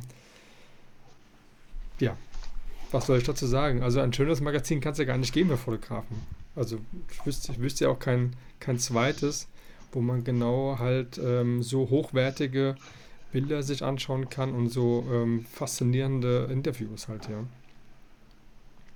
Das ja, danke, dass du das so siehst. Ja, ist so. Also das ist unser Ziel. Wenn uns das gelingt, so wie du es gerade gesagt hast, dann ähm, machen wir einfach mal so weiter. Ja, das ja. ist das wird so auf jeden Fall Erfolg haben. Es wird auch noch weitergehen. Zu dem German Design Award, was ich am Anfang ja angesprochen hatte, wie, ähm, wie kam es dazu? Geht sowas automatisch oder, oder bewirbt man sich da oder wie geht das? Also in dem Fall haben wir uns äh, ganz klassisch beworben, aber natürlich als Exot. Mhm. Ähm, der German Design Award ist ähm, natürlich viel mehr auf Industriedesign ähm, fokussiert dass da ein Magazin, was sich auch noch mit Fotografie und dann dem Untergenre People-Fotografie und dann noch reduziert auf Schwarz-Weiß beschäftigt, ähm, dort bewirbt, ist sicherlich eine Ausnahme. Deswegen haben wir auch am Ende den Special-Preis bekommen und nicht in der Hauptkategorie mhm. ähm, die Auszeichnung. Das geht regelmäßig, ich sage jetzt mal an Küchenhersteller, an Automobildesigner oder mhm. ähm, Hersteller von irgendwelchen besonderen Kaminen oder okay. Feuerstelllampen und Stühlen. ähm, ja, also das ist eigentlich ein bisschen, ich sage jetzt mal, fremd. Mhm. Aber was uns natürlich reflektiert wurde, ist, dass dieses Magazin schon irgendwo besonders ist von der, von der Haptik, vom optischen Eindruck, vom Design am Ende. Und mhm. dann haben wir gesagt, ähm, lass doch mal einfach jemand Dritten drüber schauen, der das beurteilen kann. Mhm. Und ähm, ja, es hat uns sehr gefreut, dass wir da, ähm, ich sag mal, punkten konnten. Sehr gut, ja. Ja, also erwartet haben wir das nicht. Wir haben ja. ehrlich gesagt gesagt, ähm, komm, lass uns mal zwei, drei Stunden investieren. Da kommt so und so nichts bei raus. Ja. ja und dass okay. dann sowas dabei rauskommt, ist natürlich, ich sag mal, grandios. Und ähm, ich sag mal, am Ende ist das, muss ich auch so weitergeben, am Ende ist das eine große Auszeichnung für die Arbeit vom, ähm, vom Marco. Okay. Ja, also Adam und ich haben sicherlich jetzt auch zum Beispiel bei der Logoentwicklung und so unsere Beiträge dazu geleistet, aber die Koryphäe an der Stelle, der wir diesen Preis zu verdanken haben, ist der Marco. Ja, super. Also Marco, ganz großes Kino, prima. Ja. Vielleicht sollten wir auch den Marco mal einladen oder ich ihn mal einladen, damit er auch mal seine Geschichte mal gibt ähm, zu seinem fotografischen Dasein. Ja, also der macht ja auch ja, ein paar spannende Wege, ne? also so vom zweiten Agenturchef zum selbstständigen Fotografen, der mhm. überwiegend über Workshops gearbeitet hat, dann sag mal, sehr viele äh, Tutorials an, ähm, aufgebaut hat, Bücher gemacht hat und mhm. jetzt sehr stark in die äh, künstlerische Ecke unterwegs ist ähm, plant jetzt ein größeres Kunstprojekt, wo ich ihn auch ein bisschen mit unterstützen darf. Also mhm. wirklich losgelöst vom Swan Magazine, hat nichts miteinander zu tun, mhm. sondern einfach auch unter diesem Aspekt, dass sich seine Fähigkeiten aus seiner Sicht gut ergänzen lassen mit meinen Fähigkeiten. Und ähm, das wird sicherlich, sag mal, sehr, sehr, sehr spannend und auch nochmal eine neue Sichtweise auf die Fotografie auch bringen. Und ein bisschen viel mehr möchte ich dazu noch nicht sagen, weil ähm, die Kommunikation dazu ist Markus Aufgabe, nicht meine. Aber ähm, was sicherlich ich sagen kann, ist, dass wir als Fotografen mit Fotos nicht nur 20-jährige hübsche Mädels abbilden können, sondern ähm, wir können mit Fotografie etwas bewegen. Ja. Aufmerksamkeit schaffen. Und zwar auch für Minderheiten. Das war ja auch der, der für mich einfach der ursprüngliche Plan der Fotografie, wenn man zurück in die Geschichte schaut, ja. Mhm, genau. Leute wohin zu schicken, wo keiner hinkommt, aber dann zu zeigen, was da passiert. Ja, genau. Und das sollte man auch dann auch dann entsprechend immer wieder mal vor Augen führen. Genau. Ja. Wird dann so ein ähm, German Design Award, hatte dann auch irgendwie so eine so eine, wie eine Medaille oder sowas? Oder, oder wie wird das dargestellt? Ja, also es gibt eine offizielle Preisverleihung, ähm, wie jetzt unser Special-Preis aussieht. Ähm, kann ich dir ehrlich gesagt gar nicht sagen. Okay. Ähm, das wird für uns auch eine Überraschung sein. Ähm, verliehen wird das Ganze passenderweise, also nicht passend für uns, aber passend für die anderen Preisträger, ähm, auf der Ambiente-Messe in Frankfurt, mhm. die momentan für Februar geplant ist. Also hoffen wir mal, dass die stattfinden kann. Ja.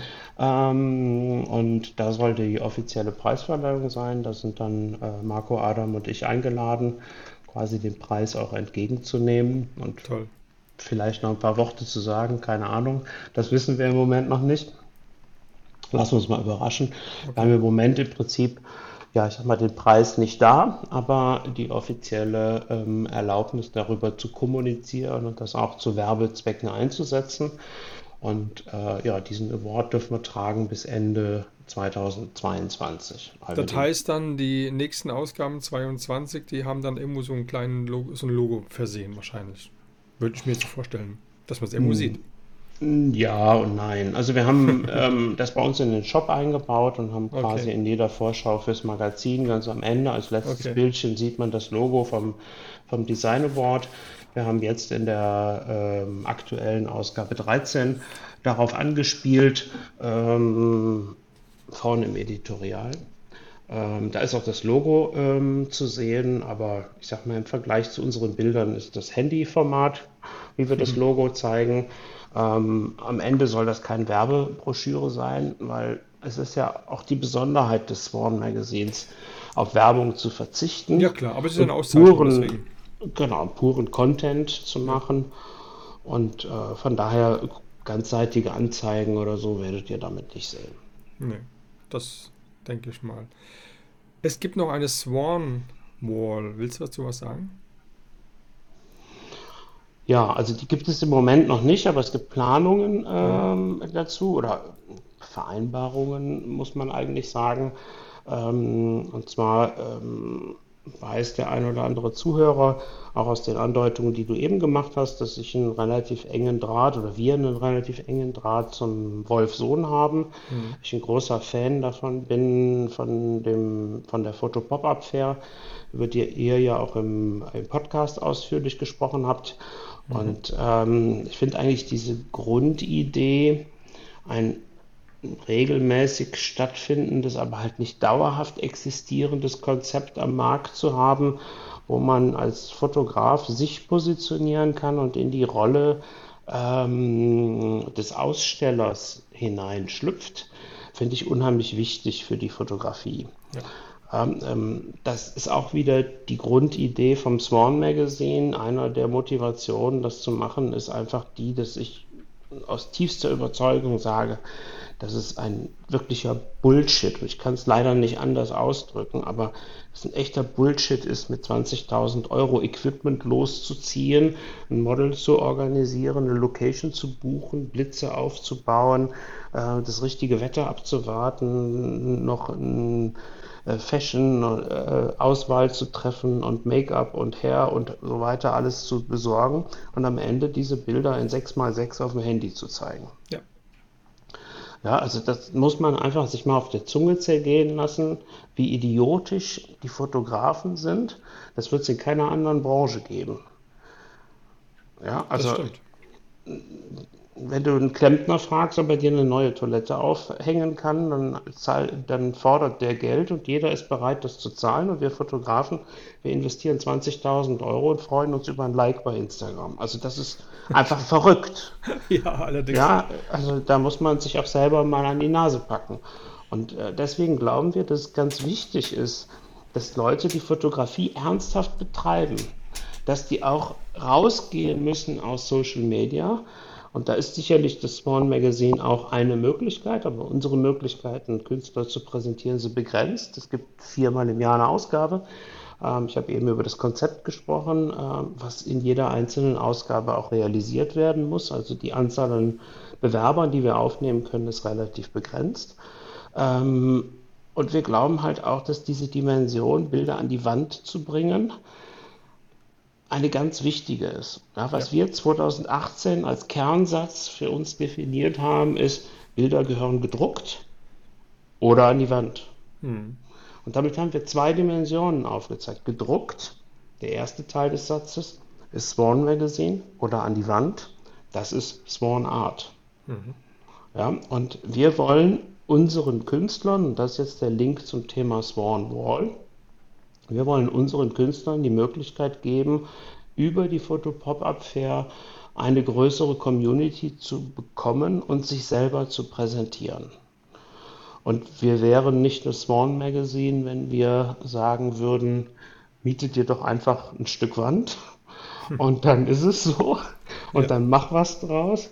Wir haben uns natürlich, ich sag mal, für unsere Künstler ähm, ein Konzept überlegt, was uns als Swan Community, und damit meine ich viel mehr unsere Künstler als Marco Adam und mich oder das Swan Magazine, was uns gemeinsam die Möglichkeit gibt, ähm, mit einem stringenten, sehr klaren, aber auch engen Korsett was wir auch beim Swan Magazine haben, in dieser Foto-Pop-Up-Fair aufzufallen. Finde ich gut. Ja, und äh, dazu haben wir eine Wand gemietet, die längste Wand, die es gibt. Die haben wir vollständig gemietet, sind über 20 Meter. Mhm. Und diese über 20 Meter, die teilen wir auf und stellen zehn Künstlern. Ähm, alle müssen Künstler aus dem Swan Magazine sein, stellen zehn Künstlern ähm, die Möglichkeit zur Verfügung, roundabout zwei Meter mit ihren Bildern zu füllen, aber nicht einfach irgendwelche Bilder, sondern enges Korsett heißt, jeder Künstler darf ein Hochkantformat präsentieren und ein Querformat. Okay. Und das Querformat hat genau dieselbe Höhe wie das Hochformatbild. Mhm. Es wird also immer abwechselnd ein Hochformat und ein Querformat hängen. Alle 20 Bilder haben dieselbe Höhe. Es gibt nur cool. zwei unterschiedliche Breiten. Mhm.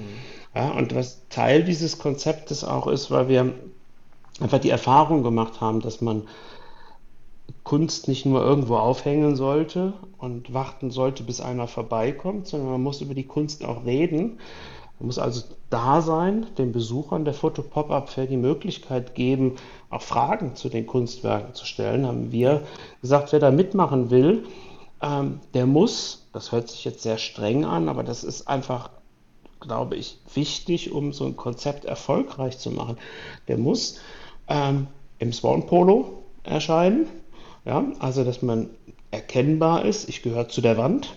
Mhm. Ähm, also so eine gewisse Uniformität. Mhm. Der muss auf der anderen Seite aber auch bereit sein, die Kunstwerke der anderen Künstler mit zu vermarkten, wenn ein Kunde danach fragt.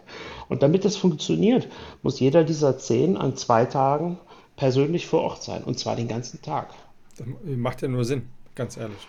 Ja, weil das macht für uns nur dann Sinn, wenn an dieser Wand an allen, ich glaube, zehn Tagen, die die Messe äh, stattfindet, die Pop-Up Fair stattfindet, an allen zehn Tagen von morgens bis abends jemand da ist. Mhm. Ja, damit man da nicht alleine steht, haben wir es so gemacht, dass man immer zwei Tage da sein muss. Also zehn Künstler, zehn Tage, immer zwei müssen da sein. Das heißt, jeder Künstler muss einmal am Wochenende da sein und einmal in der Woche da sein. So haben wir eigentlich permanent immer zwei Leute vor Ort und am Wochenende sogar noch ein bisschen mehr. Mhm. Und ähm, äh, da sind auch die Besucherzahlen höher.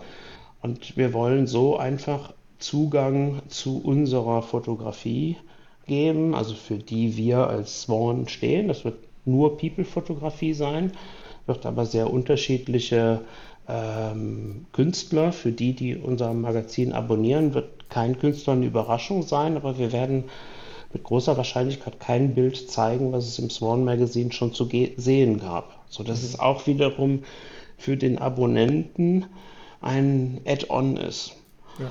ja. und der Wolf Sohn macht einen ganz tollen Ausstellungskatalog ähm, den es zu der Fotopop-Up-Fair gibt. Jeder Künstler, der unserer Swan Wall ist, das ist so das, was ich mit ihm ausgehandelt habe, wird mit Namen und mit Kontaktdaten auch in diesem Ausstellungskatalog drin sein.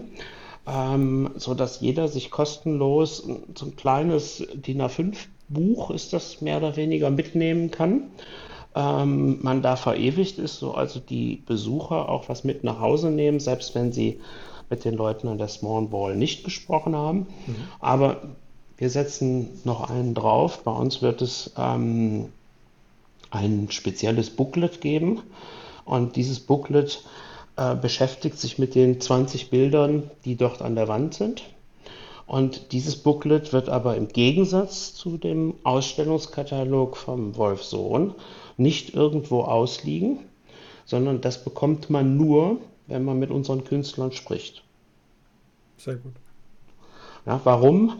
Wir wollen mit diesem Medium den Dialog fördern. Wir wollen, da gibt es immer auch Besucher, die so ein bisschen Scheu haben, mit den Leuten zu reden. Wenn die äh, Künstler von uns alle mit dem Swan Polo da stehen, dann wirkt es natürlich ein bisschen auch wie Uniformität. Gerade Uniformträger spricht man weniger gerne an als irgendwen, der da so rumsteht. Das ist einfach ein ganz natürliches Verhalten. Aber wir wollen eine Begierde schaffen über diesen kleinen Sonderdruck.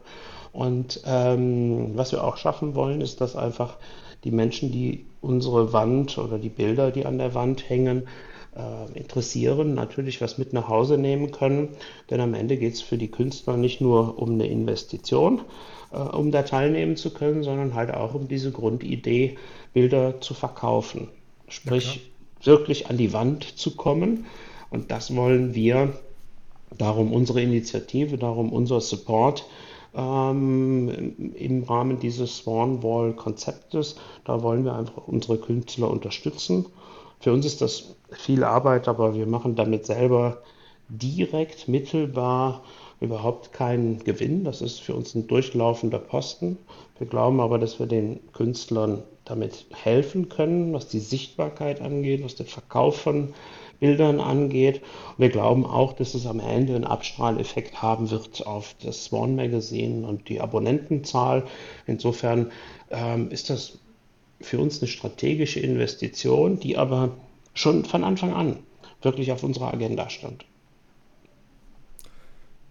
Da sieht man halt, was da dahinter steckt halt, ne? Das ist nicht einfach so Larifari.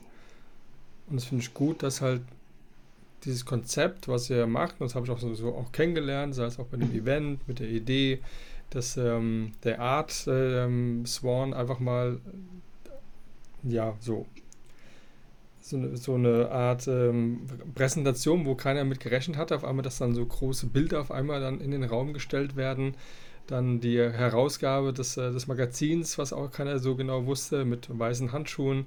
Also da seid ihr wirklich, muss ich sagen, echt Cracks und dahingehend, weil ihr so, ich glaube, euch sehr, sehr viele Gedanken macht, sehr viel spricht miteinander und, und ähm, wirklich immer wieder ausmerzt, wie können wir Nummer ein on top setzen und nochmal einen oben drauf und sowas. Und das gerade, was du gerade erzählt hast mit der Swan Wall, war der Foto Pop-Up Fair in Mai 2022 in Düsseldorf. April. Äh, April. April ist es, okay, was April in Düsseldorf. Ja, das, das, noch, glaub, das hat noch kein anderer so ähm, gemacht, wie ihr es jetzt dort machen wollt.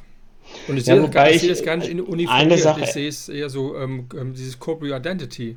Ich sehe es Aha. eher als Vorteil, einfach als Assoziation zu euren Magazinen. Also ich finde es uniformiert gar nicht so, weil es für mich nicht uniformiert ist, sondern es ist einfach nur, ich bin vom Mercedes und wenn wir ein Event haben, dann habe ich ein Mercedes-Polo ähm, an als Beispiel, ja. Mhm. Ähm, dass aber nur einfach die, die Sichtbarkeit einfach dann dargestellt wird, dass, dass derjenige, der reinkommt, eine Verbindung hat zu dem, aha, die gehören dazu. Also dann ähm, mhm. glaube ich nicht, dass die Akzeptanz irgendwie groß ist, äh, weil äh, es uniformiert ausschaut. Würde ich gar nicht sagen. Mhm. Ja, was ich schwierig finde an deiner letzten Aussage, war dieser Punkt immer einen draufsetzen. Das ist, sag mal, sicherlich irgendwo eine Idee, Qualität zu steigern oder Visibilität zu steigern, aber mhm. das ist ganz gefährlich, ähm, wenn man immer, immer höher, immer schneller, immer weiter möchte. Das, ja, das halten genau. wir in Bezug auf Qualität, was unsere oberste Maxime ist, mhm. für riskant. Ähm, natürlich wollen wir weitere Schritte machen, aber für uns sind das Evolutionen. Ja, und ähm, was du beschreibst, ist für mich etwas anderes, nämlich Überraschung. Die Idee oder dieses Konzept, was wir aufgebaut haben, das basiert, ich sage es mal ganz einfach, und das passt zum, zum heutigen Heiligen Abend wunderbar dazu. Das ist ähm, nichts anderes als dieses kindliche sich freuen auf Heiligabend und was es für Geschenke gibt. Mhm. Ja, also warum kommunizieren wir nie vorher, wer die Künstler der nächsten Ausgabe sind? Warum bekommt jeder Abonnent, es gab jetzt einmal Corona-bedingt eine, eine andere Reihenfolge, aber grundsätzlich ist es so, dass die Abonnenten als erstes beliefert werden. Ja, aus einem ganz einfachen Grund heraus. Die sollen als erstes erfahren, wer in dem neuen Magazin drin ist. Und wenn die ja, das genau. bekommen, wenn die das auspacken, sollen die von außen erkennen, aha, das ist ein neues Spawn Magazin. Aber die sollen im gleichen Moment realisieren und ich weiß nicht, wer drin ist. Aber ich weiß, es sind fünf Künstler. Hm.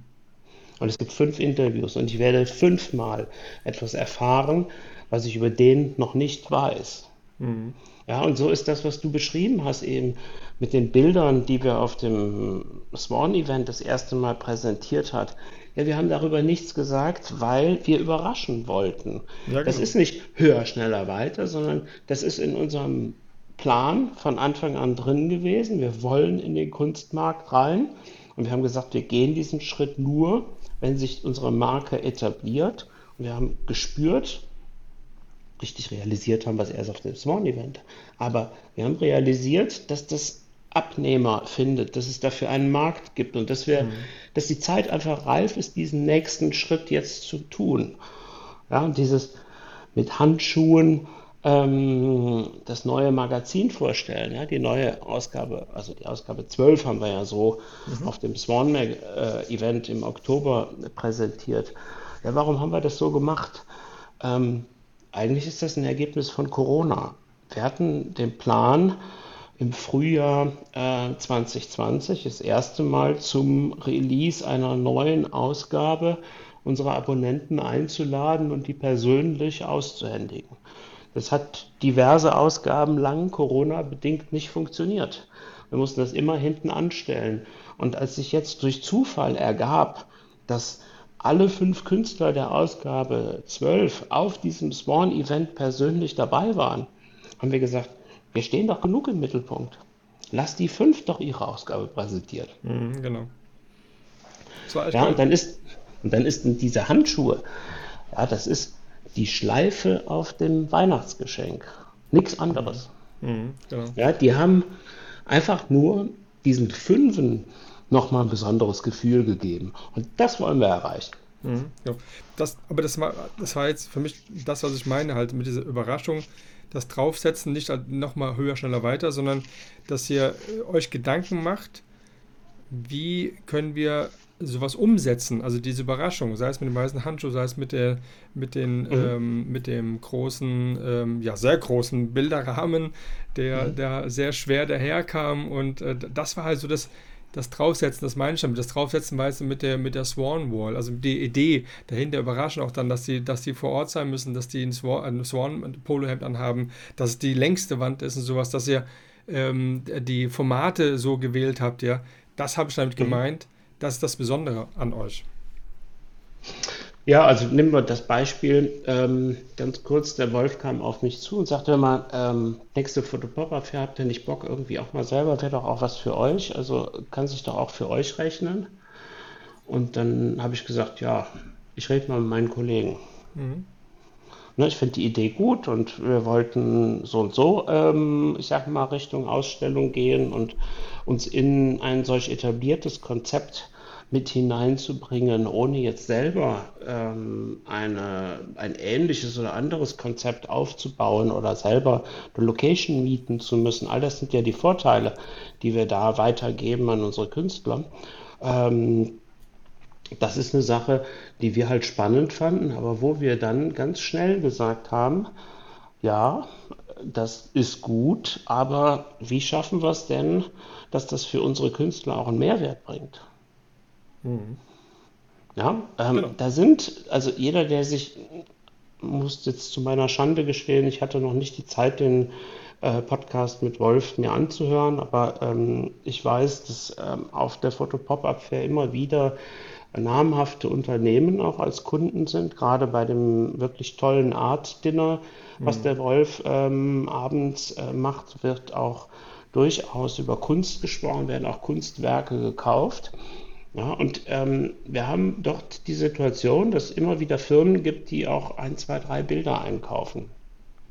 Ja, und ähm, eine Idee, die total verrückt ist, aber die ihre Existenzberechtigung besitzt, ist, warum sollte nicht eine Firma alle 20 Bilder kaufen?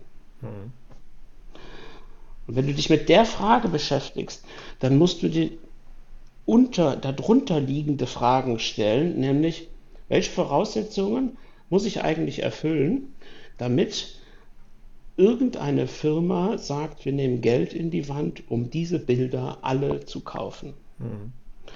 Ja, da gibt es, ich sage jetzt mal, ein paar Sachen, die leuchten ein, wenn du darüber nachdenkst. Und das haben wir in unseren Diskussionen getan. Die Bilder müssen denselben Rahmen haben oder alle keinen Rahmen haben. Die müssen aus demselben Material sein, die müssen dieselbe Größe haben, weil in einer Firma machen die als Gesamtkonzept auch nur dann Sinn, wenn sie eine Linie haben und wenn diese Linie von Anfang an transparent wird. Das sind diese äußeren Daten. Die Höhe vom Hochkantformat definiert die Höhe vom Querformat. Warum? Ja, weil die damit in einem Flur von einer Firma, von einer Anwaltskanzlei oder wo auch immer wirklich ein gutes Bild machen können. Ja, wo die in den Besprechungsräumen hängen können, wo ich auch 20 kaufen kann und sage, und jeden Monat wird gewechselt. Ich hänge nämlich nur zwei auf. Ja, ja, genau. Ja, es öffnet ganz andere Wege und ähm, das ist, ich sage jetzt mal, das, was wir uns überlegen. Und ohne ein solches Konzept, glaube ich, hätten wir am Ende ähm, zum Wolf gesagt, wir sind noch nicht so weit, uns ist noch nichts Gutes eingefallen. Und da ist mir auch immer ganz wichtig, mit dem Wolf, ähm, sag mal, einen sehr engen Dialog zu führen. Ähm, ich will ja auch, oder wir wollen ja auch nicht sein Konzept sprengen oder uns da in den Vordergrund drängen, aber uns ist es wichtig, dass wir auffallen. Und ich glaube, das gelingt uns über diese Wand sehr gut. Die sieht mhm. man vom Eingang aus und ähm, ich habe das auch zu den Künstlern gesagt, die sich interessiert haben. Das war übrigens ein, ein Ansturm, den wir da erlebt haben, als wir das kommuniziert haben. Mhm. Ähm, mein persönliches Ziel bei diesem Konzept, und da spreche ich für Adam und für Marco mit, ist, man sieht diese Wand beim Eingang. Und wenn wir es schaffen, durch diese Gleichheit, durch diese gleiche Rahmung, dass die Leute als erstes zu dieser Wand gehen und vorne anfangen und bis ganz zum Ende gehen und erst dann die anderen Kunstwerke angucken. Und selbst wenn das nur eine Teilmenge der Besucher macht, dann ist das Konzept aufgegangen. Und das ist mhm. die Idee. Ist gut. Begeistern durch Qualität. Genau. Kunst eine neue Dimension. Genau. Mensch. Ja, und das ist, dann mache ich jetzt nochmal einen letzten Haken, dann bin ich auch durch. Ähm, die Idee, stärker Richtung Fotokunst zu gehen, die ist mindestens 20 Jahre alt. Und zwar bin ich früher mit Marco und Adam gar nichts zu tun, regelmäßig mit einem Freund ähm, nach Düsseldorf gefahren. Ähm, lustigerweise in die Grünstraße, also dort, wo das Stilwerk ist, dort, wo die Foto-Pop-Up-Fair stattfindet. Da gab es nämlich eine, eine, coole Bar, die hieß Citrus. Und in dieser Citrus-Bar haben wir abends ähm, nach Mädels Ausschau gehalten. Also so wie Fotografen durch Instagram gehen und sich nette Mädels ausgucken, so haben wir zur Kontaktpflege, hatte gar nichts mit Fotografie zu tun, uns da mhm. hingesetzt, haben lecker was gegessen, einen Cocktail geschlürft und so. Da haben wir miterlebt, wie auf der gegenüberliegenden Straßenseite von einem kleinen alten, ich glaube Herrenschneider war das, aus so einer kleinen Boutique die erste Lumas Galerie entstanden ist. Und mhm. als irgendwann donnerstags abends hatten die Eröffnung. Und da war dann geschlossene Gesellschaft und wir durften nicht rein und wir haben uns die Nasen daran platt gedrückt. Und in dem Moment habe ich gesagt, Mensch, ist das nicht schade, dass in den deutschen Wohnzimmern so viel Bilder von Ikea hängen, so ja. viel Malerei und so wenig Fotografie, wo wir so richtig geile Fotos haben? Warum hängen die Leute sich irgendwelche Strichmännchen an die Wand, mit denen sie überhaupt nichts verbindet? Ja, und aus dieser, ich sag mal, Frage heraus ist sehr früh entstanden, dass ich zu meinen, äh, seit 2004 habe ich Kinder, ähm, eigentlich jedes Jahr zu Weihnachten es irgendeine Form von Bildern gab und immer anders. Ja, weil ich das für wichtig halte, mehr über Fotos zu reden und auch Fotos an die Wand zu bringen. Das ist eine ganz tiefe Überzeugung in mir drin. Insofern ist Swan Art, auch die Swan Wall auf der Foto Pop-Up Fair, ja, das ist eigentlich so ein, weiß ich nicht, so eine Motivation, die lange in mir brennt und ich glaube, die beflügelt auch solche Konzepte zu entwickeln. Das denke ich auch. Und da kommt noch dazu, dass vielleicht dann das genau so ein Sweet Spot sein könnte, dass du halt mhm. nochmal die Menschen erreichst, die vielleicht gar nicht fotografieren, aber sich für die Fotografie so interessieren, dass man mhm. mit so einer Wand einfach so äh, repräsentativ ist, dass du dadurch auch einfach mehr und äh, weitere Abonnenten noch gewinnen kannst und vielleicht auch dann die, die tatsächlich dann so eine ganze Wand auf einmal kaufen für ihre Büros äh, etc. Und gerade Düsseldorf und Köln, äh, Kölner Raum, das sind ja so viele Firmen und Großbanken. Ich habe auch eine Großbank ähm, bei uns in, in unserer Region, ähm, wenn ich dann dort in das neue Gebäude reingehe als ähm, ja, zuständiger ähm, Verkaufsberater für die Dienstwegen und sehe dann die einzelnen Bilder. Das sind alles ein bisschen so Fashion-Bilder, ja, alles so diese typische Acryl und so recht groß und es sind ganz tolle Bilder und denkst so, wow, finde ich richtig cool, weil es äh, jetzt Bilder sind, die man jetzt in so einer großen Bank gar nicht erwarten würde. Also schon ähm, tätowiert und ähm, coole, coole Bilder. Und ich kann mir gut vorstellen, dass äh, das auf jeden Fall, genau wie du es gerade gesagt hast, ähm, das auch zum Erfolg führen wird, auch immer Swan nochmal mehr in die Welt rauszubringen ja, oder zu tragen. Ja, aber ganz wichtig, ähm, es gibt da, ähm, ich sag mal, keine große Swan-Werbung. Ja, also ja Swan Wall ist eigentlich, ich sag mal, ein interner Arbeitstitel. Ja, also da mhm. steht nicht in großen Lettern unser Logo oder unser ähm, Schriftzug irgendwo drauf, sondern da geht es wirklich um die Präsentation der Kunst unserer Künstler. Mhm. Ja, da wird wahrscheinlich in der letzten Ecke hinten nochmal zwei, drei Bilder aus Swan Art, also quasi unseren eigenen Produkten geben.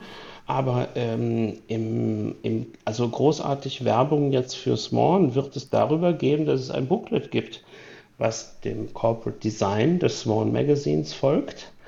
Ja, was damit erkennbar irgendwo eine Anleihe an das Magazin selber darstellt wo es aber auch um die, um die Künstler geht. Also nochmal, auch damit es nicht falsch verstanden wird, hier geht es nicht um die, ich sag mal, Eigenpräsentation oder ähm, eine Marketingkampagne für uns. Dann seid Supporter, ne? Wir verstehen uns da einfach als Enabler für unsere mhm. Künstler. Mhm.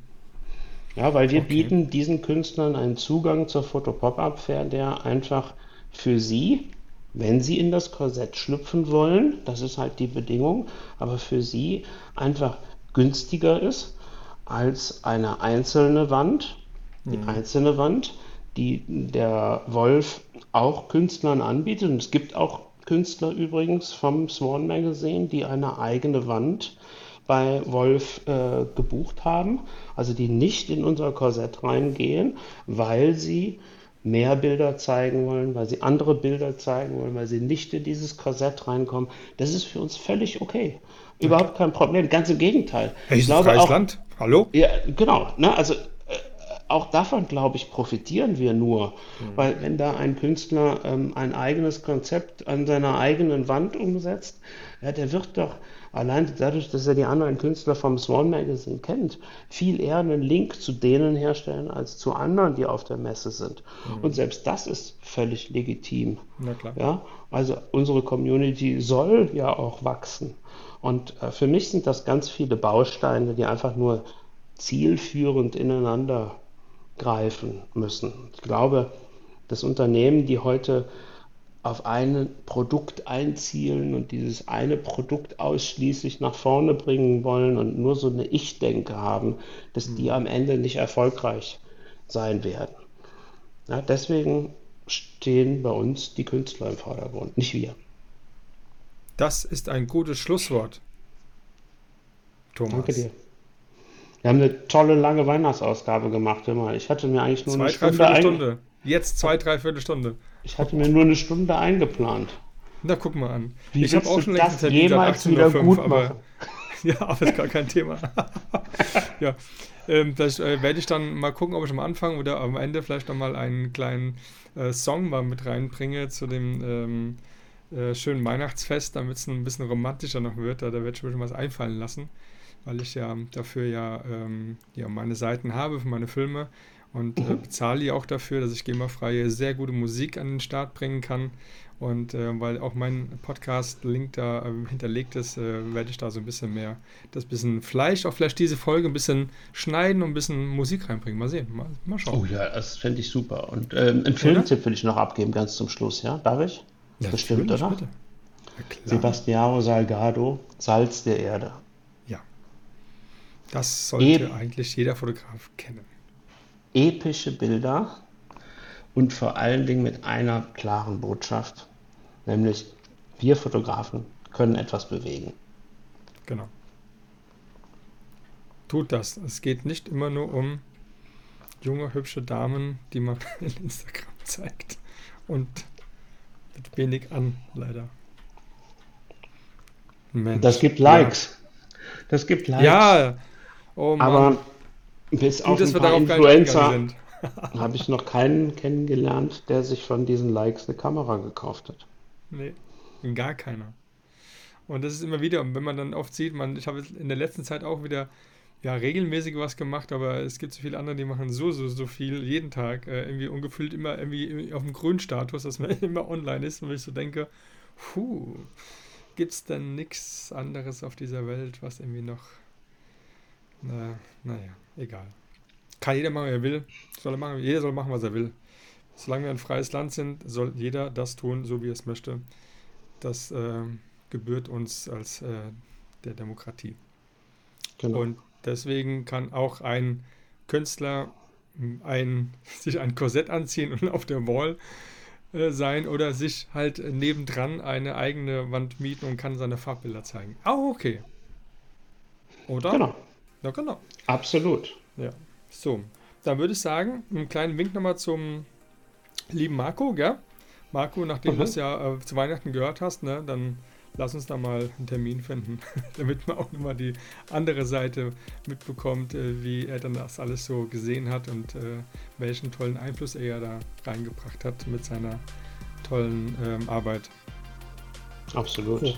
Okay, dann würde ich sagen, dann sagen wir mal beide Tschüss zu allen. Du bleibst noch dran, bis ich dann wirklich auflege. Ähm, dann ja, genießt das Weihnachtsfest. Genau, genießt das Weihnachtsfest, ein besinnliches, schönes Weihnachtsfest, ja. Streitet euch nicht, ähm, kommt zusammen. Ähm, egal, jetzt muss ich es trotzdem sagen, egal ob geimpft, nicht geimpft, bleibt menschlich zueinander. Gerade zu Weihnachten macht keine 2G-Party, macht einfach einen Test und äh, feiert zusammen und lasst Familien nicht auseinanderbringen, äh, nur weil jemand eine persönliche Meinung hat zu einer anderen Idee. Ne? Das ist ein, ein Anliegen, das ich gerne mal loswerden wollte. Sehr gut. Okay. Äh, Thomas, sag mal Tschüss. Ich sag mal Tschüss. Tschüss, ihr Leute. Ich sag mal Tschüss. Wir sehen uns im nächsten Jahr. Ich freue mich drauf. Alles ich Gute euch. Ich freue mich auch. Ja, also vielen Dank, ihr lieben Leute. Das ist lieb, dass ihr wieder zugehört habt. Diesmal war es ein bisschen länger. Vielleicht teilt das einfach ein bisschen auf. Es sind ja drei ähm, Tage, wo ihr jetzt frei habt, also jeweils eine Stunde, das passt dann schon. Und ähm, ja, bis zur nächsten Folge. Die kommt aber erst dann in 2022. Die Folge 58. Macht's gut, ihr Lieben. Ciao.